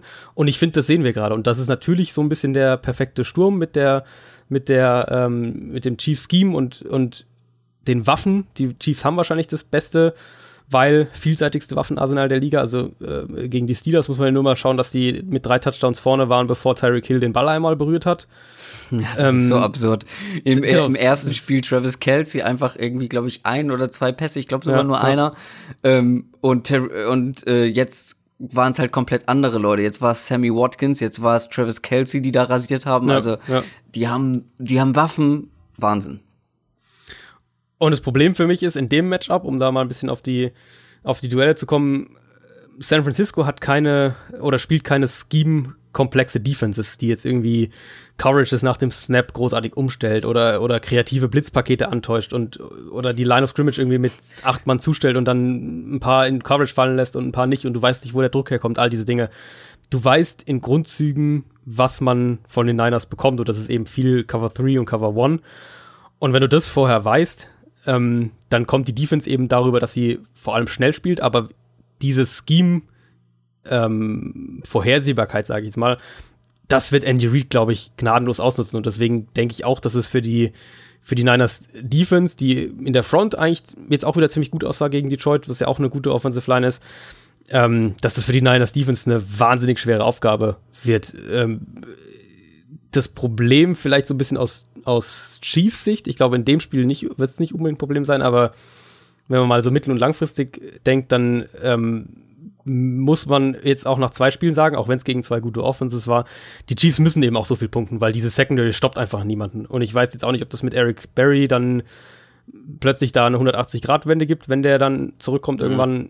Nicht, die ne. Chiefs Defense, und das haben wir ja vor der Saison auch gesagt, die wird ein Problem, die ist ein Problem und wird ein Problem bleiben wird eben die Frage jetzt sein, ob die Niners das so ausnutzen, weil die haben sich für mich schwerer getan, als ich es erwartet hatte. Da war im Downfield-Passing-Spiel nicht viel los ohne Marquise Goodwin. ganz viel kurz über Pierre Garçon, über die Running Backs im Passspiel. Ähm, wieder eine eher weniger schöne Interception von Garoppolo, die aufgrund einer Strafe weg vom Play, also die nichts mit dem Play eigentlich zu tun hatte, ähm, nicht gezählt hat. Oder also nichts mit dem Play, wo Garoppolo hingeworfen hat. Die positive Erkenntnis für mich so ein bisschen, und da wirst du mir wahrscheinlich zustimmen, ich denke, dass die Niners jetzt mit äh, Matt Brader ihren, ihren Running Back gefunden haben. Ähm, der macht San Francisco viel explosiver und und schwerer ausrechenbar als eben ein Alfred Morris zum Beispiel. Ich würde jetzt mal davon ausgehen, dass, dass sie bei Brader jetzt vorerst auch bleiben. Echt? Also mhm. ich finde auch Alfred Morris hat kein schlecht. Also ich finde das Tandem halt ganz gut und diese riesen Plays, die Brader gemacht hat. Wie gesagt, das waren riesen Gaps. Gut, das waren ein paar, ein, zwei gute Cuts, die er gesetzt hat, aber da hatte er auch schon viel Platz, wo er durchlaufen konnte. Ähm, plus einen Pierre Garçon, der, den man, glaube ich, auch an der Line of Scrimmage als Blocker aufstellen kann. Also der hat ja den einen Defensive Back da übers ja, Feld ja, geschoben, ja, damit Brader ganz entspannt in die Endzone laufen kann. Das war wirklich, also wer das noch nicht gesehen hat, den langen Touchdown-Run von Brader, wie Pierre Garçon einfach diesen Defensive Back da wegblockt die ganze Zeit und Brader sich einfach nur hinter ihn äh, packt und hinter, hinter seinem Hintern hinterherläuft. Das war schon sehr eindrucksvoll. Klar, Brader sah explosiver aus, hm, ist ich, der Big glaub, Play ist, Guy. Ich glaub, ja, ich glaube, es ist eine, ich glaube, es ist eine Scheme. Ähm, Geschichte eben bei den Niners. Also klar, Jarek äh, McKinnon ist halt mehr Typ ähm, Breeder und genau, ich hätte genau, gern ja. halt einen Jarek McKinnon mit dieser O-Line und diesem Blocking gesehen. Klar, das, das, das ist auch wirklich, kann man Super nicht bitter. betonen, das ist mega schade, genau. Ähm, aber Kyle Shannon will eben von seinem Running Back das eigentlich, was Breeder ihm geben kann. Und wir sehen ja, wie er das gerade so ein bisschen kompensiert, wie, wie Kyle Juszczyk, der Fullback, äh, Woche für Woche äh, doch ganz ordentlich für einen Fullback ins Passspiel eingebunden wird. Das ist natürlich auch eine Shannon, ähm, eine Shannon, eine Shannon-Waffe, den Fullback so einzusetzen. Hat mehr, hat mehr ähm, Snaps gehabt als Breeder und, und mhm. Morris. Ja, ja ich würde jetzt vermuten, weil, weil Breeder so gut aussah in dem Spiel, klar, mit dem einen Langen Run, aber auch sonst eben einfach der explosivere und eben im Passspiel der gefährlichere Back ist, dass sie, dass sie ähm, mehr in die Richtung jetzt gehen, weil er eigentlich halt zu dem passt, was Kyle Shanahan eben machen will. Wollen wir ein bisschen aufs Gaspedal drücken und mal ja, so ein, zwei Spiele ja. ähm, dran nehmen, wo wir, glaube ich, schneller durchrushen mhm. können. Auckland Raiders gegen die Miami Dolphins. Die Raiders sind 0 und 2. Sie haben wieder verloren gegen einen Division-Konkurrenten mit den Denver Broncos. Es gab aber den ein oder anderen Lichtblick, wie ich finde. Die Offense sah insgesamt besser aus. Derek Carr wirkte ein bisschen sicherer. Die O-Line war okay. Ähm, gegen, vor allem gegen diese D-Line hat man nur ein Sack zugelassen. Ja? Also die Broncos D-Line ist jetzt nicht ohne mit Bradley Chubb und Von Miller. Ähm, ist okay. Und Derek Carr hat ähm, ist, hast du, glaube ich, vorhin schon erwähnt, den Ball sehr schnell, ist den Ball sehr schnell losgeworden. Mary Cooper hatte ein gutes Spiel. Das muss mhm. man auch mal erwähnen. Problem ist und bleibt die Defense. Vor allem in der Mitte des Feldes, die Linebacker. Und am Ende des Spiels, ähm, also auch die Secondary hat eigentlich gut gespielt, aber am Ende des Spiels ging es so richtig dahin und man hat das Spiel komplett aus der Hand gegeben gegen die Offense der Broncos. Jetzt muss man zu einer der Überraschungen der Saison, zu den Miami Dolphins, die 2 und 0 stehen und noch ungeschlagen sind. Damit habe ich nicht gerechnet. Habe ich auch nicht mit gerechnet. Also ich habe ja den ganzen Sommer über die Dolphins Offense immer so äh, ein bisschen, mhm. bisschen als so ein unterschätzt die nicht Kandidaten gehabt. Aber die Defense überrascht mich auch, ja. muss ich ehrlich sagen. Also hatte ich so nicht auf dem Zettel. Die Safeties ähm, gefallen mir sehr, sehr gut. Wir hatten gegen die Jets haben jetzt auch einen ordentlichen Pass Rush gesehen, was man ja auch nicht unbedingt so erwarten konnte. Hat nicht der eine Safety ähm, sogar schon vier Interceptions in zwei Spielen? Sind es schon vier? Ich weiß Aber ich guck mal, ich guck mal nach. Es sind also auf jeden Fall dieses ganze das Safety Tandem oder Trio oder wie auch immer, also die Safety-Gruppe bei den Dolphins gefällt mir sehr, sehr gut. Ähm, offensiv, da ist sicher noch nicht alles perfekt. Ryan Tannehill hatte ein paar merkwürdige Momente so in der Pocket. Ähm, der Offense fehlt ein vertikales Element, oft nahezu komplett, aber das Run-Game funktioniert, auch über Tannehill. Hatten am Ende einen richtig langen Drive, um das Spiel quasi zu beenden gegen die Jets, um die Führung zu verteidigen. Von Oakland werden wir eben im Pass Rush vor allem und in der Run Defense das ist das sind die zwei großen Themen. Also dass das Spiel am Ende auch so hergegeben wurde. Gruden hat jetzt den den ähm, Pass Rush quasi mehrfach schon öffentlich moniert, seitdem sie Khalil Mack weggetradet haben, was äh, auch so ein bisschen, ein bisschen eine gewisse Komik hat. Lass mich kurz ähm, mich korrigieren, ist Quatsch, ja. was ich erzählt habe. Es sind zwei Interceptions, äh, zwei, die Rashad ja. Jones. Genau, hat. die waren, glaube ich, beide im ersten Spiel, meine ich. Oder, oder bei dem zweiten Spiel. Ah, ist ja auch egal. Ähm, die Raiders haben nicht nur keinen Pass Rush, sie haben auch keine, keine Run Defense. Also die lassen jetzt nach zwei Spielen mit Abstand die meisten Yards oder sie lassen auf jeden Fall die meisten Yards pro, pro uh, Run zu, fast sechs Yards pro Run nach zwei Spielen. Ich denke, dass Miami da anknüpfen kann und da wir jetzt von Oakland eben im Pass Rush in der Run Defense keine Wunderdinge erwarten, ist es für mich durchaus ähm, nicht unwahrscheinlich, dass wir einen Drei-Siege-Start für die Dolphins sehen. Und drei Niederlagen für die Raiders. Meine Bold Prediction ja. mit dem äh, Nummer 1 Pick. Ja. Aber da gibt es noch andere Mannschaften und zu einer davon kommen wir jetzt. zu den Buffalo Bills. Die müssen zu den Minnesota Vikings. Hm, das ist eine Einladung, die ich an äh, Buffalos ja. Stelle ablehnen würde. Ähm, mhm. Wir haben noch gar nicht über ähm, äh, mir ist gerade der Name entfallen. Den Typen geredet, der in der Halbzeit sein Karriereende verkündet hat. Vontae Davis, richtig? Vontae Davis, ja. Ja, ja gut. Ähm, ja. Vielleicht kommt in der pa Halbzeitpause gegen die Minnesota Vikings ein anderer auf die Idee und sagt, nö, habe ich jetzt keinen Bock mehr drauf. ich glaube, da müssen wir nicht groß drüber reden. Das ist eine richtig feige und dreckige und unsportliche Aktion, oder? Ja, also. Und wie das überhaupt, also, hä? Also es ist, ist, vor allem natürlich mega unsportlich. Das, man weiß nicht, was da alles passiert ist. Ja, ja, da können wir klar. nur spekulieren. Aber ähm, sowas machst du nicht in der Halbzeit. Dann, dann beendest du das Spiel und verkündest danach deine Karriere und dann ist auch okay. Ähm, und selbst ja. dann, ey, dass also, die Bills keine tolle Saison haben werden, das sollte ihn nicht überraschen. Hätte Emma Downs nee, Talk nee, gehört. Nee. Ja, das, das sollte ihn wirklich nicht überraschen.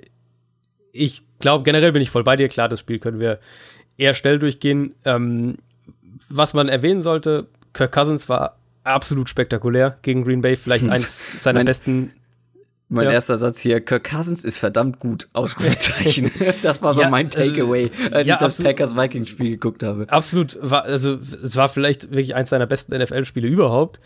Ähm, die Der Vikings Pass sind auf Adam Thielen. Ja, unfassbar. Gut, natürlich, da brauchst du Glück für, aber, ja, aber durch ist, zwei also, Verteidiger durch und das, Punkt, genau. Das, das Ballplacement absolut Weltklasse. Klar, wir müssen ähm, auch dazu sagen, er hatte Glück, dass seine Interception ähm, ja. zurückgecallt wurde. Unberechtigt. Einen, ja. Ähm, aber es war sein einziger Turnover-worthy Wurf in dem ganzen Spiel. Also der einzige Wurf, ähm, der quasi, ähm, wie erklärt man das, ähm, der Turnover riskant war. Ja, der zu riskant eigentlich war. Genau. Ja. Genau, also Cousins fühlt sich in der Offense, und das haben wir in der Preseason ja so ein bisschen schon mal ein, zwei Mal gesagt und dann auch nach Woche 1, er fühlt sich in der Offense deutlich schneller, offensichtlich sehr, sehr wohl, als ich es vermutet hatte. Ähm, Offense hilft ihm auch viel mit vielen kurzen Pässen, Screens und solche Geschichten. Die Vikings haben aktuell wahrscheinlich neben Pittsburgh das beste Wide Receiver Duo. Da müssen wir auch nicht groß drum reden. Das ähm, Stefan Dix, der, der Big Play Guy, Adam Thielen, der Volume Guy aktuell so ein bisschen die Aufteilung. Run Game und Line sind noch immer Problemzonen. Könnte sich auch später in der Saison bemerkbar machen, gerade wenn es Richtung dann Dezember, Januar geht. Aber nicht in dem Spiel. Also, so wie Buffalo, Buffalo's Defense, von der wir ja so ein bisschen dachten, dass sie die Bills in Spiele halten kann, äh, aktuell auftritt, ähm, sollte Minnesota im Passspiel keine wirklichen Probleme haben und den Rest erledigt dann Defense. Also Sheldon Richardson nach zwei Wochen vielleicht einer der gefährlichsten Defensive Tackles im Pass Rush ligaweit. Ähm, Führt zusammen mit Fletcher Cox, auf den wir gleich kommen, ähm, die Liga in Quarterback Pressures an, momentan. Ja, ja, das passt auch zu, zu dem, was man in den Spielen sieht. Ähm, Daniel Hunter, Everson Griffin werden auch wieder einen größeren Einfluss auf das Spiel haben als gegen die Packers, wenn man sich die Buffalo Tackles mal anschaut und die mit den Packers Tackles vergleicht. Dazu eben diese ganzen Disguise-Blitzes, also wo die, wo die Vikings verschiedene Sachen antäuschen und dann was anderes spielen, komplexe Coverages, die sich erst nach dem Snap offenbaren und die Minnesota so gut wie kaum ein anderes Team spielt. Ich fürchte ehrlich gesagt, dass das ein absolutes Desaster für Josh Allen werden könnte, zumal jetzt ja auch noch ähm, Sean McCoy angeschlagen ist und wenn er spielt, dann wird er, wird er nicht bei 100% sein. Die Bills haben jetzt gegen die Chargers 20 Pressures zugelassen, davor 29 gegen Baltimore und ich könnte mir vorstellen, dass beide Werte in dem Spiel übertroffen werden. Also dass wir da von einem von 30 Pressures oder was in der Richtung sprechen. Ich wollte eigentlich sagen, dass Josh Allen so ein kleiner Hoffnungsschimmer ist für die Bills, weil man sieht genau das von ihm, was wir erwartet haben. Man sieht seine Fehleranfälligkeit oder dass er macht die Fehler, die wir erwarten, aber er hat halt auch diesen extrem starken Arm. Und ich glaube, der wird in der Zukunft der Bills, wenn er nicht in mhm. dieser Saison komplett verheizt wird, eine wichtige Rolle spielen. Ja. Ist ein kleiner Hoffnungsschimmer, aber in der kommenden Woche wird's die Hucke voll geben. Kommen ja, wenn, wenn, wenn dein größtes Problem quasi äh, die Geschwindigkeit des Spiels und die Komplexität des Spiels doch sind, dann ist die Vikings Defense so ziemlich das Letzte, auf was du treffen willst. Übrigens ist mir gerade so eingefallen, wenn irgendeiner von euch designmäßig begabt ist und uns ein geiles Design für ähm, die Aussage von Adrian Franke, kreative Blitz Blitzpakete äh, uns designt, ähm, uns macht, dann machen wir ein T-Shirt draus. Kreative Blitzpakete. Das hast du, glaube ich, heute schon vier, fünf Mal gesagt. Finde ich schön. Ähm, kommen wir zum nächsten Game. Indianapolis Colts gegen die Philadelphia Eagles. Andrew Luck, wir haben es immer schon, wir haben es die letzten Woche gesagt, macht die Colts einfach so viel besser. Er mhm. alleine. Ähm, der hat allerdings in der ersten Woche gegen die Bengals Defensive Line nicht so gut ausgesehen wie jetzt im zweiten Spiel, beziehungsweise seine O-Line zumindest nicht.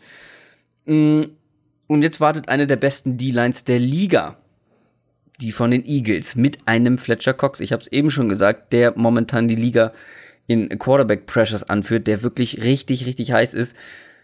Und auf der anderen Seite kommt auch jemand zurück, der die Mannschaft sofort besser machen kann. Nämlich Carsten Wentz könnte vielleicht in Woche drei schon spielen. Nach so einer langen Verletzung und vor allem dieser Verletzung sollte man aber, finde ich, die Erwartung nicht allzu hoch setzen. Ähm, also er wird spielen. Das haben die Eagles ist schon bekannt gesagt. Gegeben? Ja, genau, die haben gesagt, er wird, okay, ähm, das muss er wird, an mir vorbei er wird starten. Äh, ich bin aber bei dir.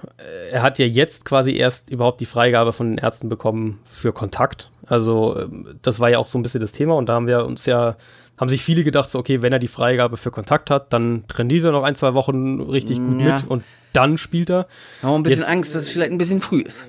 Ja, es ist, es ist sehr früh. Der Kreuzbandriss war im Dezember. Ähm, jetzt ist es Mitte September. Also das ist quasi schon am unteren Limit der, mhm. der Recovery-Zeit. Klar, Carson Wentz macht die Eagles viel besser. Nick Foles war jetzt in Woche 2 deutlich stabiler als in Woche 1, aber der Vergleich ist natürlich, Carson Wentz ist natürlich der viel, viel bessere Quarterback. Die Eagles haben aber ein bisschen ein anderes Problem und das ist ein, ein Receiver-Problem. Also Alshon Jeffrey fällt ja noch aus. Mike Wallace hat sich gegen die Bucks das Wadenbein gebrochen, fällt also auch jetzt erstmal eine Weile aus.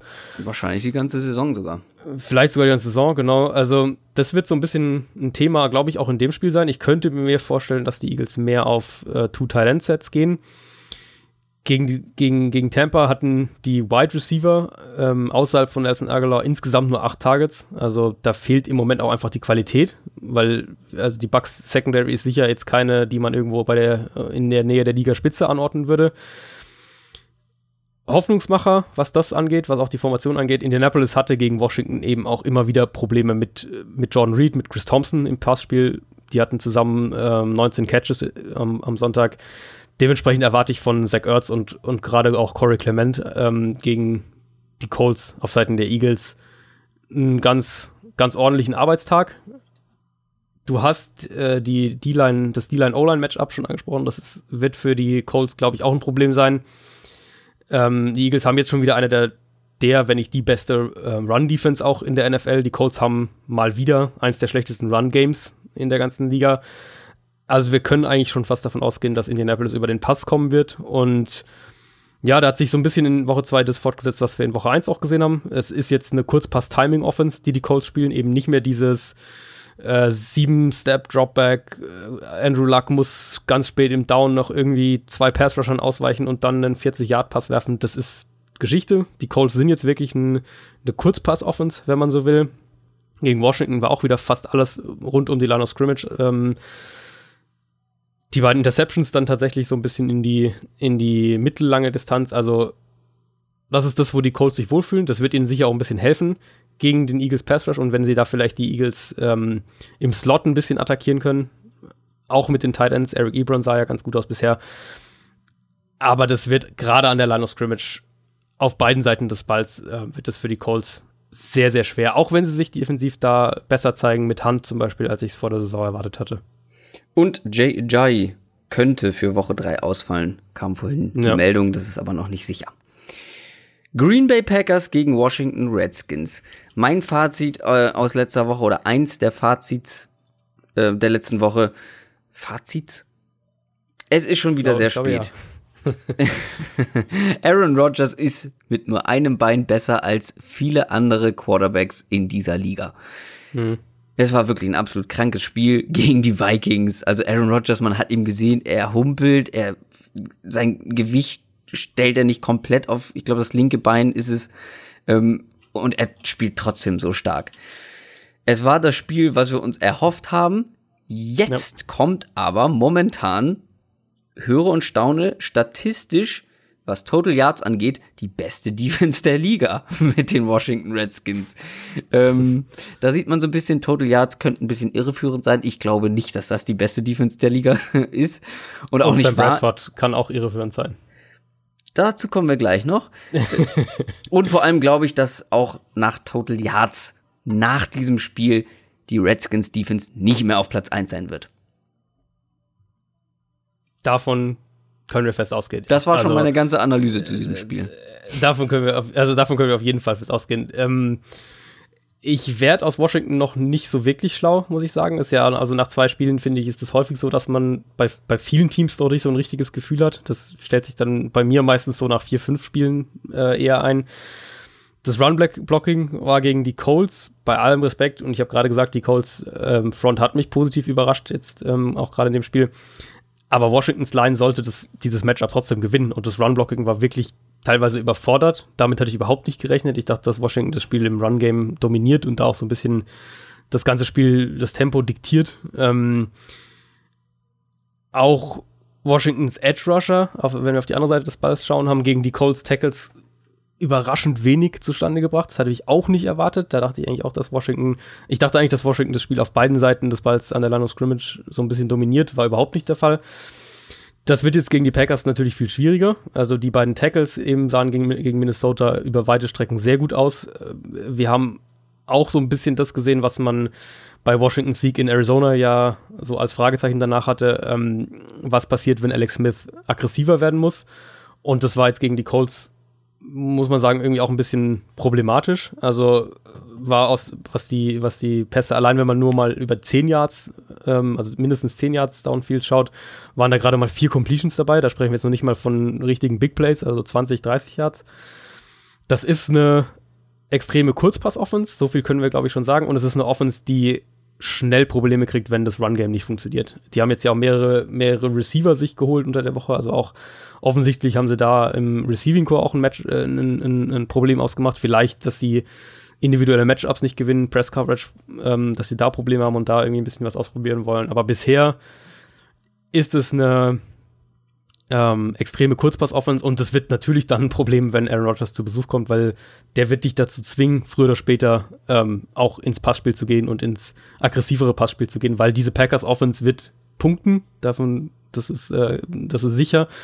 Die Offense sieht so gut aus, muss man wirklich sagen, wenn Rodgers eben die Plays in der Pocket ausdehnt, wenn Green Bay in den Strukturen des eigenen Plays bleibt, wenn sie nicht eben, wenn Rodgers nicht nach, nach rechts ausdreht und sich das Feld so ein bisschen dann äh, in die Hälfte schneidet und, und der ganze, der ganze Spielzug so ein bisschen kaputt gemacht wird, ähm, war gegen die Vikings tatsächlich im wahrsten Sinne des Wortes perfekt bei Underneath-Pässen, hatte zwei Big Plays im Passspiel. Devante Adams sah teilweise wirklich fantastisch aus, also der gefällt mir, jetzt- hat mir richtig gut gefallen.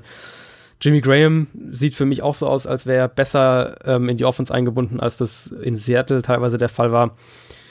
Das Run-Game ist noch ein Problem und da würde ich jetzt auch nicht von drastischer Besserung gegen Washington ausgehen, weil dafür ist Washingtons Front eigentlich zu gut. Ähm, aber so wie die Packers im Passspiel aktuell aussehen, in Anführungszeichen brauchen sie es auch nicht wirklich und eben auf der anderen Seite diese aggressive Packers Defense macht mir jetzt schon wirklich viel Spaß. Sie haben gegen die Vikings wieder viel Druck gebracht, ähm, haben, haben Cousins über 20 Mal unter Druck gesetzt, haben ihn elfmal geblitzt, was natürlich auch dafür spricht, dass sie den eigenen Cornerbacks schon viel auch in 1 gegen 1 Matchups vertrauen.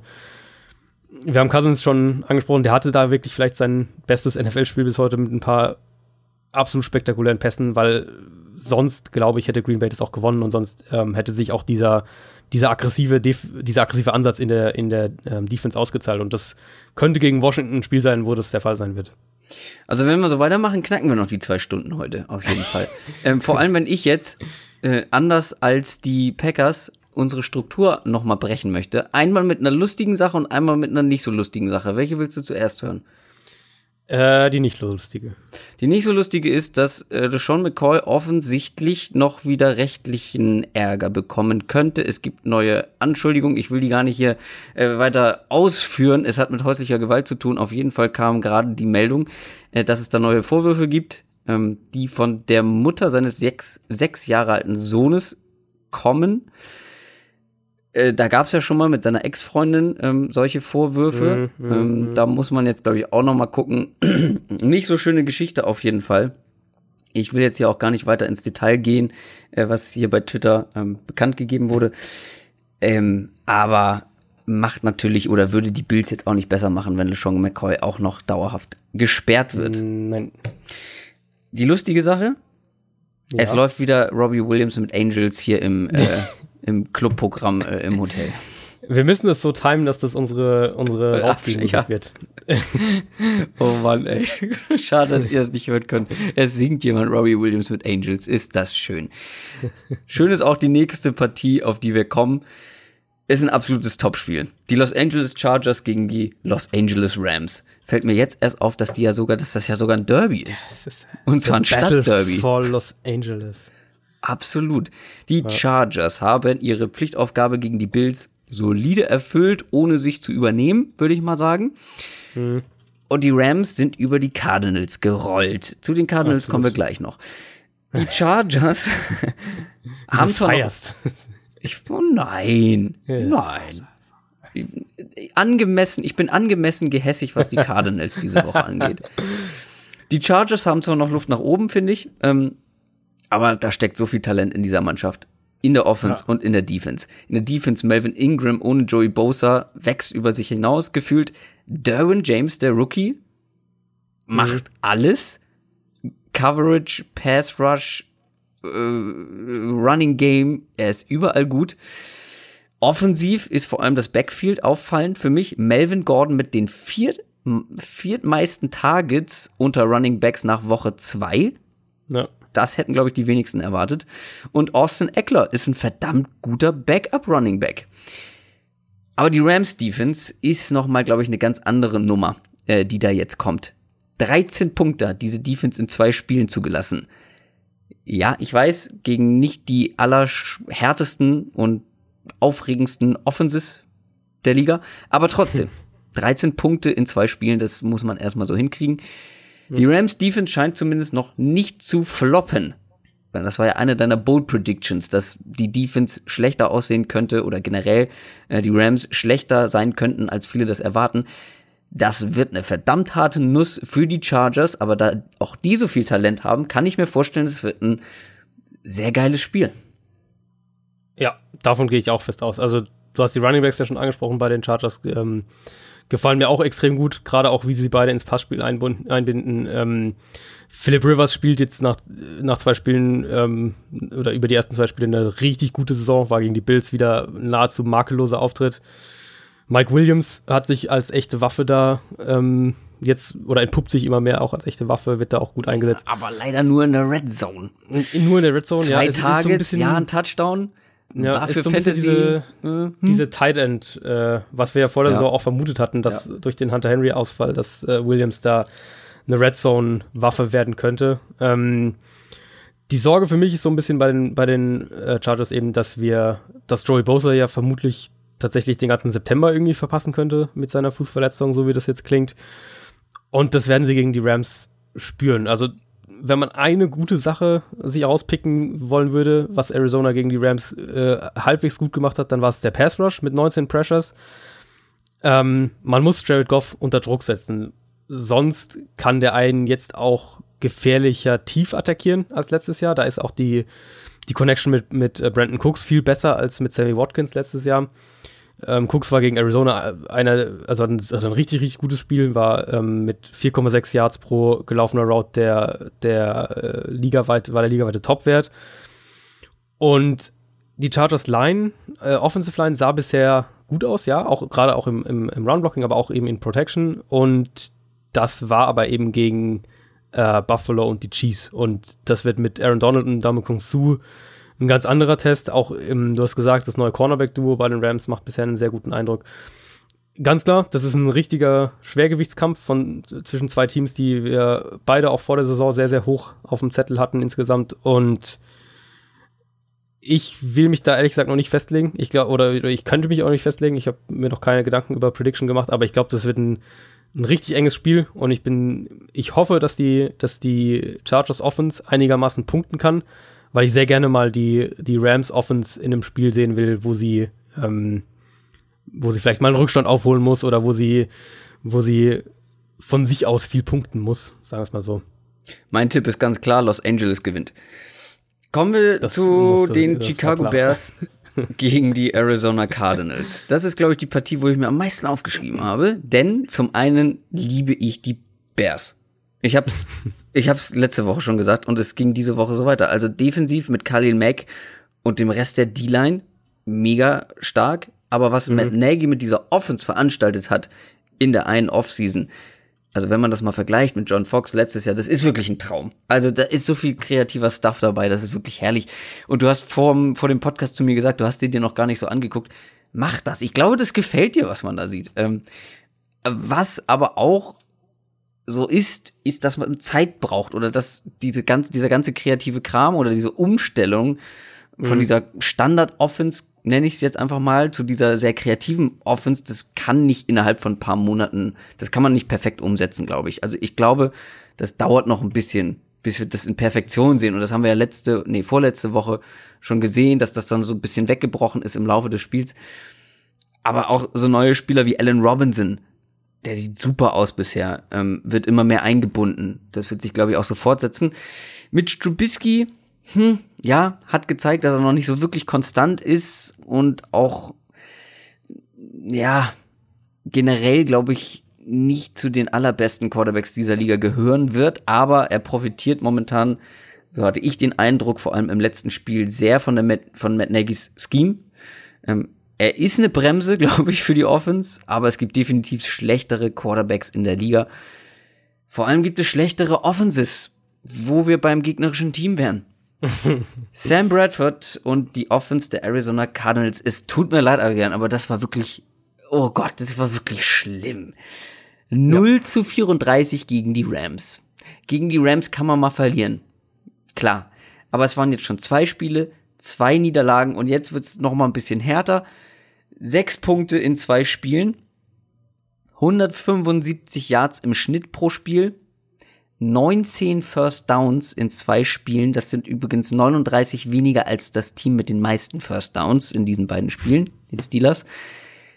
Wenn da nicht bald was passiert, dann sind die Cardinals tatsächlich ein heißer Kandidat auf den Nummer 1 Pick dieses Jahr.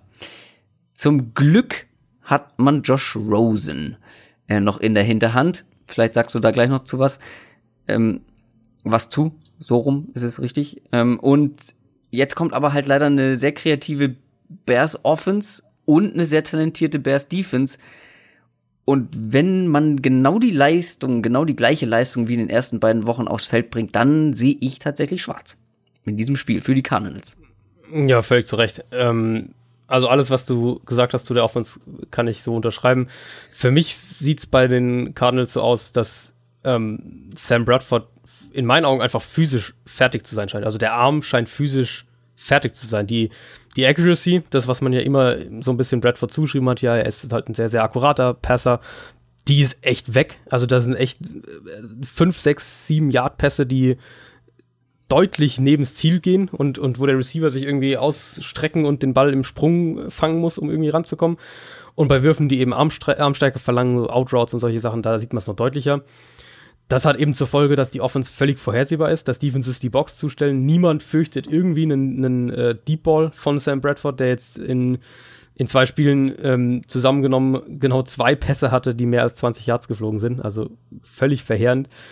Alles ist irgendwie kurz. Dazu wird, wird David Johnson viel zu wenig und auch falsch ins Passspiel eingebunden, viel zu konservativ. Ähm, jetzt Coach, der Coach Steve Wilkes hat unter der Woche jetzt gesagt, dass die Offense ein bisschen umgebaut werden soll. Ich meine Vermutung ist, dass es ähm, dahin geht, dass man weniger Plays in den Gameplan, Gameplan packt und dafür eben Elemente dieses Spiel für die Offense simpler machen. Also Misdirection, Play Action, Run Pass Option, solche Geschichten, die wir eigentlich im Sommer im Training gesehen haben in Arizona. Also ähm, das war jetzt nicht so, dass sich dieses dieser offensive totale Offenbarungseid, der es bisher in den ersten zwei Spielen war, dass der sich jetzt komplett angekündigt hatte, sondern im Training sah die Offense anders aus als das, was wir jetzt auf dem Feld sehen. Und, und was Rosen angeht, ähm, so wie Bradford rein physisch im Moment aussieht, glaube ich nicht, dass du ihn noch lange spielen lassen kannst. Die Defense ähm, ist jetzt ja zweimal ganz gut eigentlich in die Partien gestartet dann aber komplett auseinandergefallen und da spielt natürlich die Tatsache, dass die Offense überhaupt nichts zustande bringt und Drives immer sofort enden. Ja, wenn du ständig auf dem Feld stehst, dann genau,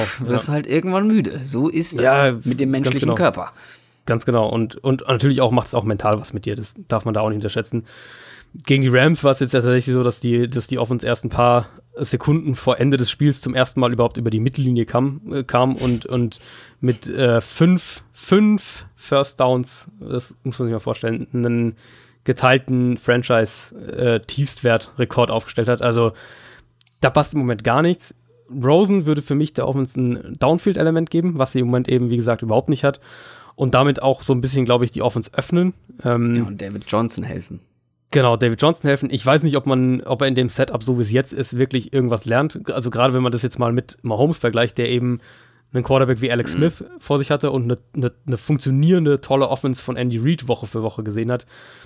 Im Moment sieht Arizo- Arizonas Offense für mich so aus, als hätte sie äh, irgendwie einen einen Zementblock am Fuß und ist irgendwie völlig limitiert in dem, was sie auch machen können. Also für mich sieht es vom Playcalling her wirklich so aus, als wäre, als würde, wäre die Offense durch Bradford ähm, in der Hinsicht eben auch total limitiert und das liegt eben für mich an Bradford oder zumindest auch an Bradford. Nicht nur, aber auch.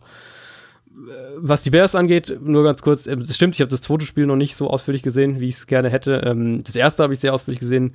Ich habe Trubisky mir angeschaut.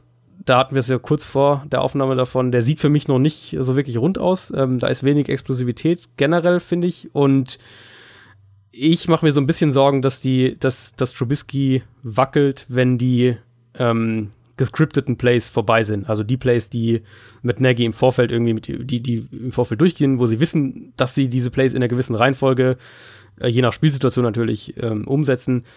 Wenn sie aus diesem, äh, aus diesem Muster rauskommen, dann hat Trubisky jetzt irgendwie Probleme gehabt. Und das ähm, ist jetzt per se erstmal nicht so ein gutes Zeichen für einen Quarterback könnte vielleicht die Partie auch eng halten, wenn Arizona wieder Druck ausüben kann. Aber ich glaube, dass ähm, Chicagos Defense eben mit Khalil Mack, der jetzt auch gegen die Seahawks wieder mega dominant war, mit äh, einem Roquan Smith, der sich immer besser zurechtfindet, dass die dieses Spiel ähm, gerade auch wieder an der Line of Scrimmage und, und äh, gerade auch an der Interior Line ähm, die das Spiel so gewinnen werden. Hoffen wir mal, dass die, die Cardinals nicht mit einem Zementblock am Bein in den Lake Michigan werfen. Die Bears. Ach nee, ist in Ar- Arizona. ich wollte gerade sagen, Spiel, aus ne? Arizona wäre das ein, äh, das wär ein stattlicher Wurf. Da gibt's aber auch Wasser bestimmt. Irgendwo. Was nicht, Wüste, ja, ne? Stimmt irgendwo. Viel Wüste. Ja, ist Wüste. Drei Spiele haben wir noch. Komm. Gas. Auf geht's. Dallas Cowboys gegen die Seattle Seahawks. Puh, Dallas-Fans äh, dieses Jahr werden wohl kein Offensivfeuerwerk mehr bekommen. Könnte ich mir vorstellen. Ich meine, das war etwas kreativer, was wir gesehen haben in der letzten, in der letzten Woche im Vergleich zum ersten Spiel gegen die Panthers. So ein paar Run-Option-Plays mit dabei, wo Dak Prescott ähm, dann selber gelaufen ist. Aber ansonsten gefühlt aber auch kaum Receiver, die irgendwie Separation kreiert Ja, haben. ja. Checkdown-Pässe ohne Ende. Absurd viele. Also ich habe wieder die Condensed Version geguckt und du hast jedes Mal gedacht, ah, wieder ein Checkdown-Pass. Mhm, alles klar. In wessen Haut ich aber noch weniger stecken wollen würde, als in der von Dak Prescott, ist auf jeden Fall äh, in der von Russell Wilson. Ich meine, du bist einer der besten und athletischsten Quarterbacks der Liga und hast so eine O-Line, wie sie einfach bei den Ja, Seahawks ja. ist. Plus so einen Offensive Coordinator, äh, Offense Coordinator. Es macht keinen Spaß, glaube ich. Ich glaube, Russell Wilson Nee. hat momentan wenig Spaß an seinem Job. Ähm, ich meine, wenn das Beste an deinem Team der Panther ist, ist schwierig. Ich glaube, das könnte wirklich ein hässliches Spiel werden.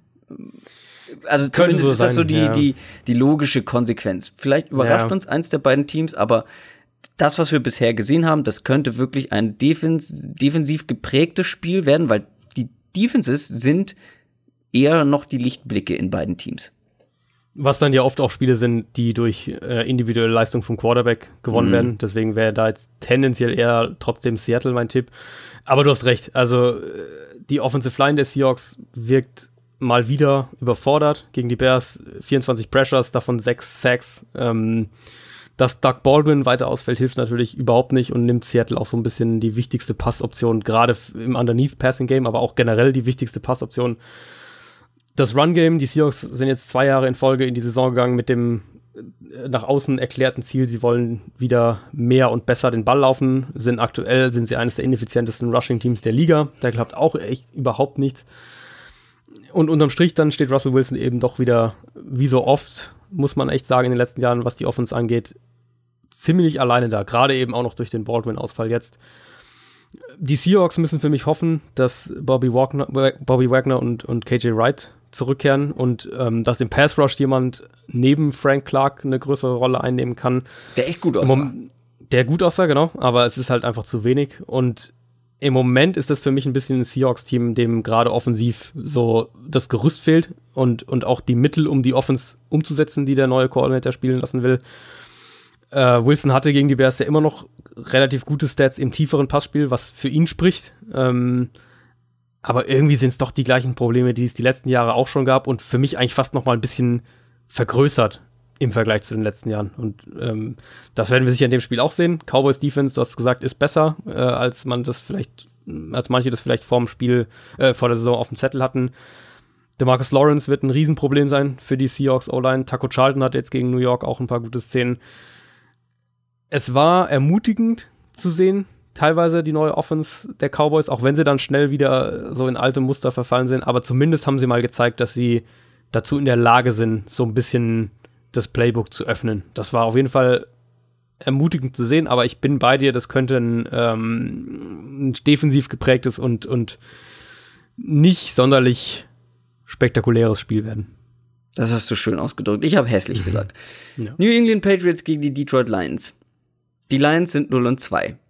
Letzte Woche gab es schon Gerüchte, dass Matt Patricia unbeliebt ist bei den Spielern, mhm. dass er den Lockerroom schon quasi, wie man so schön sagt, verloren hat.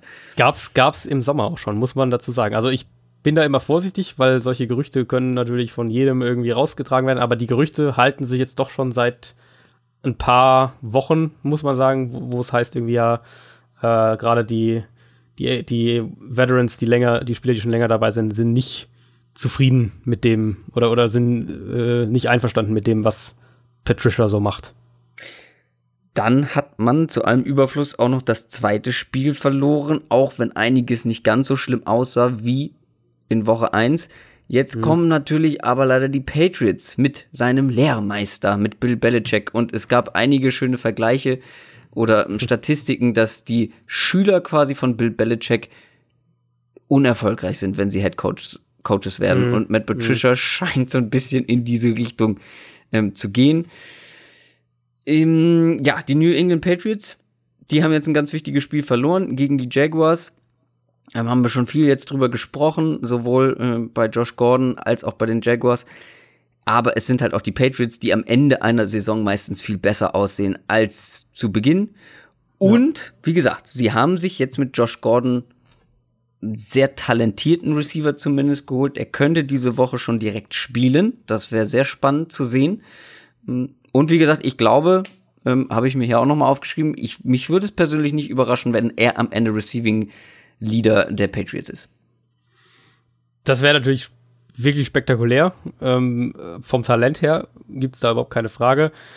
Wir haben ja das, das Matchup gegen die Jaguars und was da die Probleme waren, ähm, bei der News schon ein bisschen thematisiert ähm, diese Faktoren werden eben gegen die Lions überhaupt nicht gegeben sein. Also die Patriots hatten im Run-Game eigentlich keine Chance gegen Jacksonville. Eben Gronk wurde aus dem Spiel genommen und das hat die ganze Offense ziemlich eingeschränkt, weil die Matchups eben dann außen nicht da waren.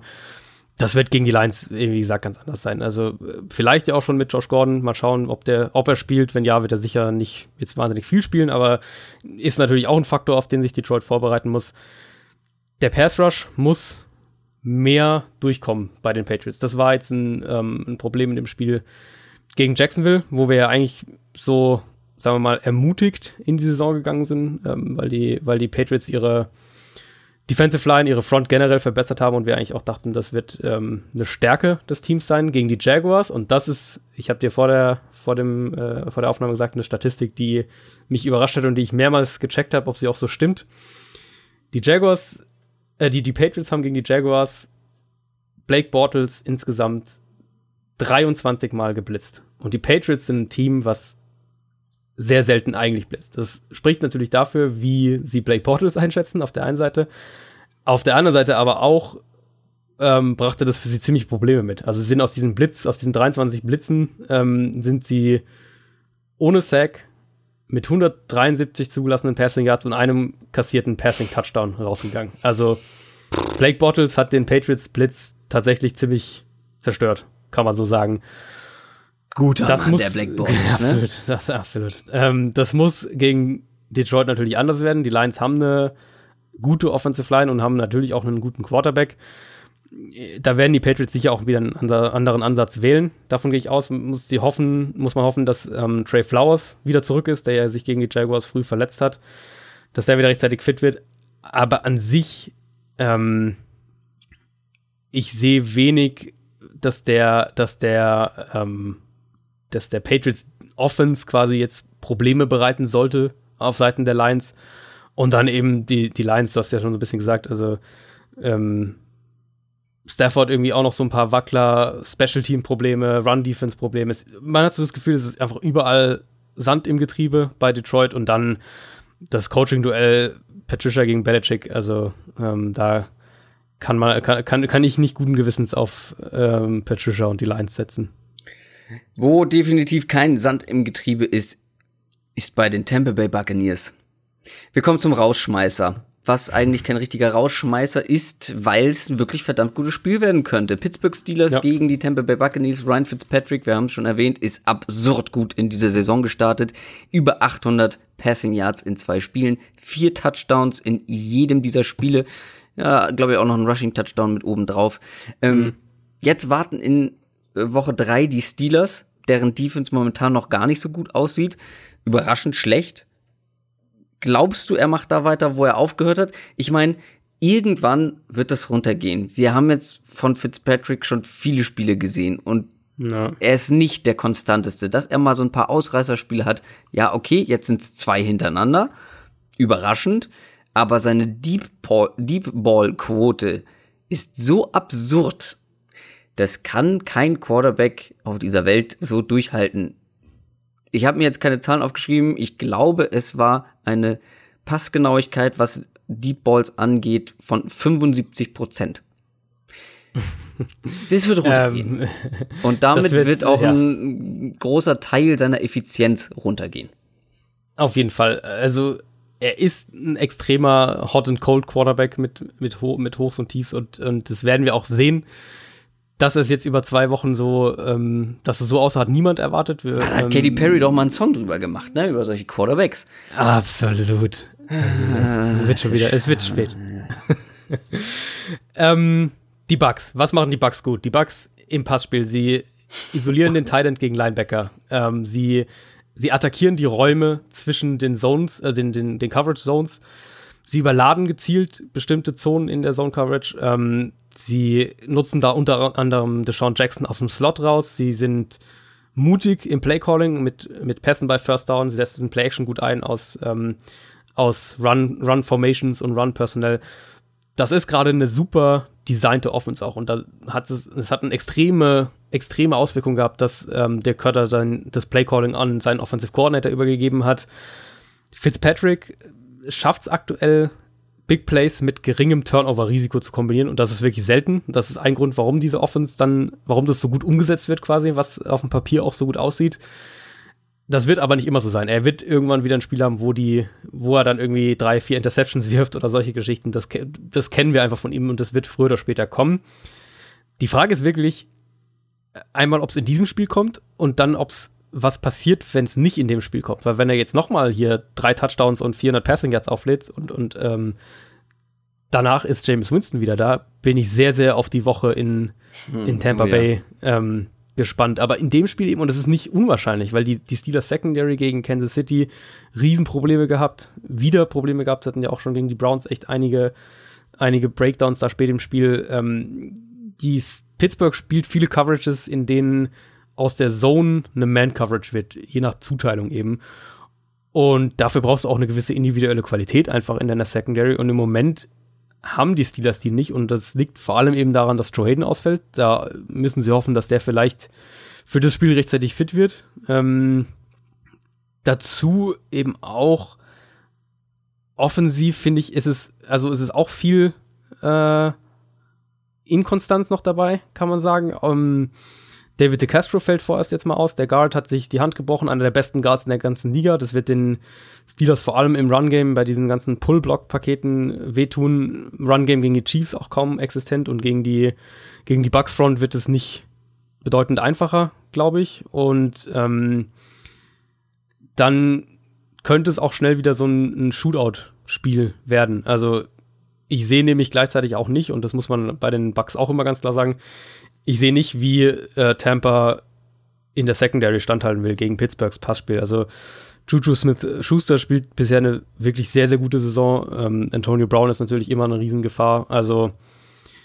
das ist ein Spiel, was wieder Shootout-Potenzial hat und vielleicht sehen wir da zum dritten Mal in Folge nochmal einen äh, Ryan Fitzpatrick mit einer mit einer absurd guten Vorstellung. Zum Thema Antonio Brown, der ja heute das Training geschwänzt hat, wenn ich nicht viel äh, informiert äh, gestern. bin. Gestern. Gestern. Am Montag, genau. Aber es gibt also, dazu muss man sagen, es gibt, äh, also er hat irgendwie die Filmsession und, und die, ähm, die Meetings quasi ist da nicht aufgetaucht. Erste Berichte aus Pittsburgh sind, dass es irgendeine ähm, persönlicher, persönliche ähm, mhm. Angelegenheit gab, die er irgendwie klären musste. Das ist zumindest das, was, glaube ich, sein Berater gesagt hat und dass es ähm, tatsächlich keinerlei, überhaupt keine Story ist, also dass es nichts irgendwie mit Unzufriedenheit oder, oder äh, Protest oder was auch immer, sondern wohl irgendeine Gelegenheit, äh, Angelegenheit abseits von Football. Und ähm, meines Wissens nach war er jetzt heute, also am Dienstag, äh, auch schon wieder bei den Steelers vor Ort. Adrian Franke beruhigt alle Antonio Brown Besitzer ja. im Fantasy Football und LeSean Bell dagegen nicht. ja. äh, davon bist du auch selber betroffen. Das ist ähm, korrekt. Kurz, wie sieht's bei dir in der Downset Talk Hörerliga aus? Ähm, also ich habe ja tatsächlich mein erstes, ich war ja, ich bin ja mit dem Bell Handicap am Start, mein erstes Matchup trotzdem noch gewonnen. Jetzt äh, letzte, also das Week 2 Matchup quasi ähm, knapp 106 zu 123 oder was auch immer so in die Richtung verloren. Knapp? Ähm, ja. Hast du knapp gesagt? Das war, das war übertrieben. Ähm, gemeint. Also. Ich habe das erste Spiel knapp verloren mit drei Punkten und das zweite Spiel habe ich gewonnen. Jetzt ähm, relativ deutlich, glaube ich sogar. Ähm, kurz noch, um die LeSean McCoy-Geschichte nochmal weiter zu spinnen. Äh, er hat sich mhm. schon geäußert auf Instagram und hat die Vorwürfe bestritten. Das war aber auch so zu erwarten, vermutlich.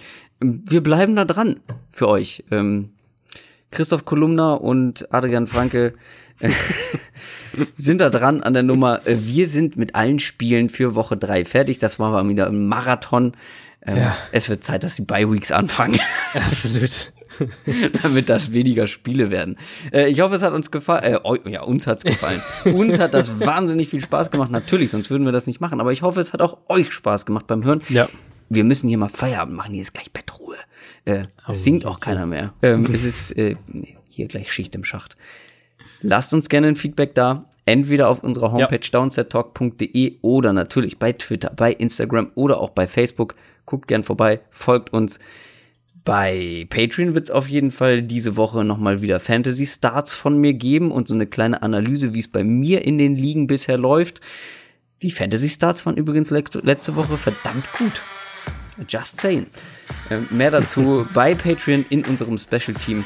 Wir hören uns nächste Woche wieder am Donnerstag natürlich, wie es sich gehört. Bis dann. Ciao. Ciao, ciao.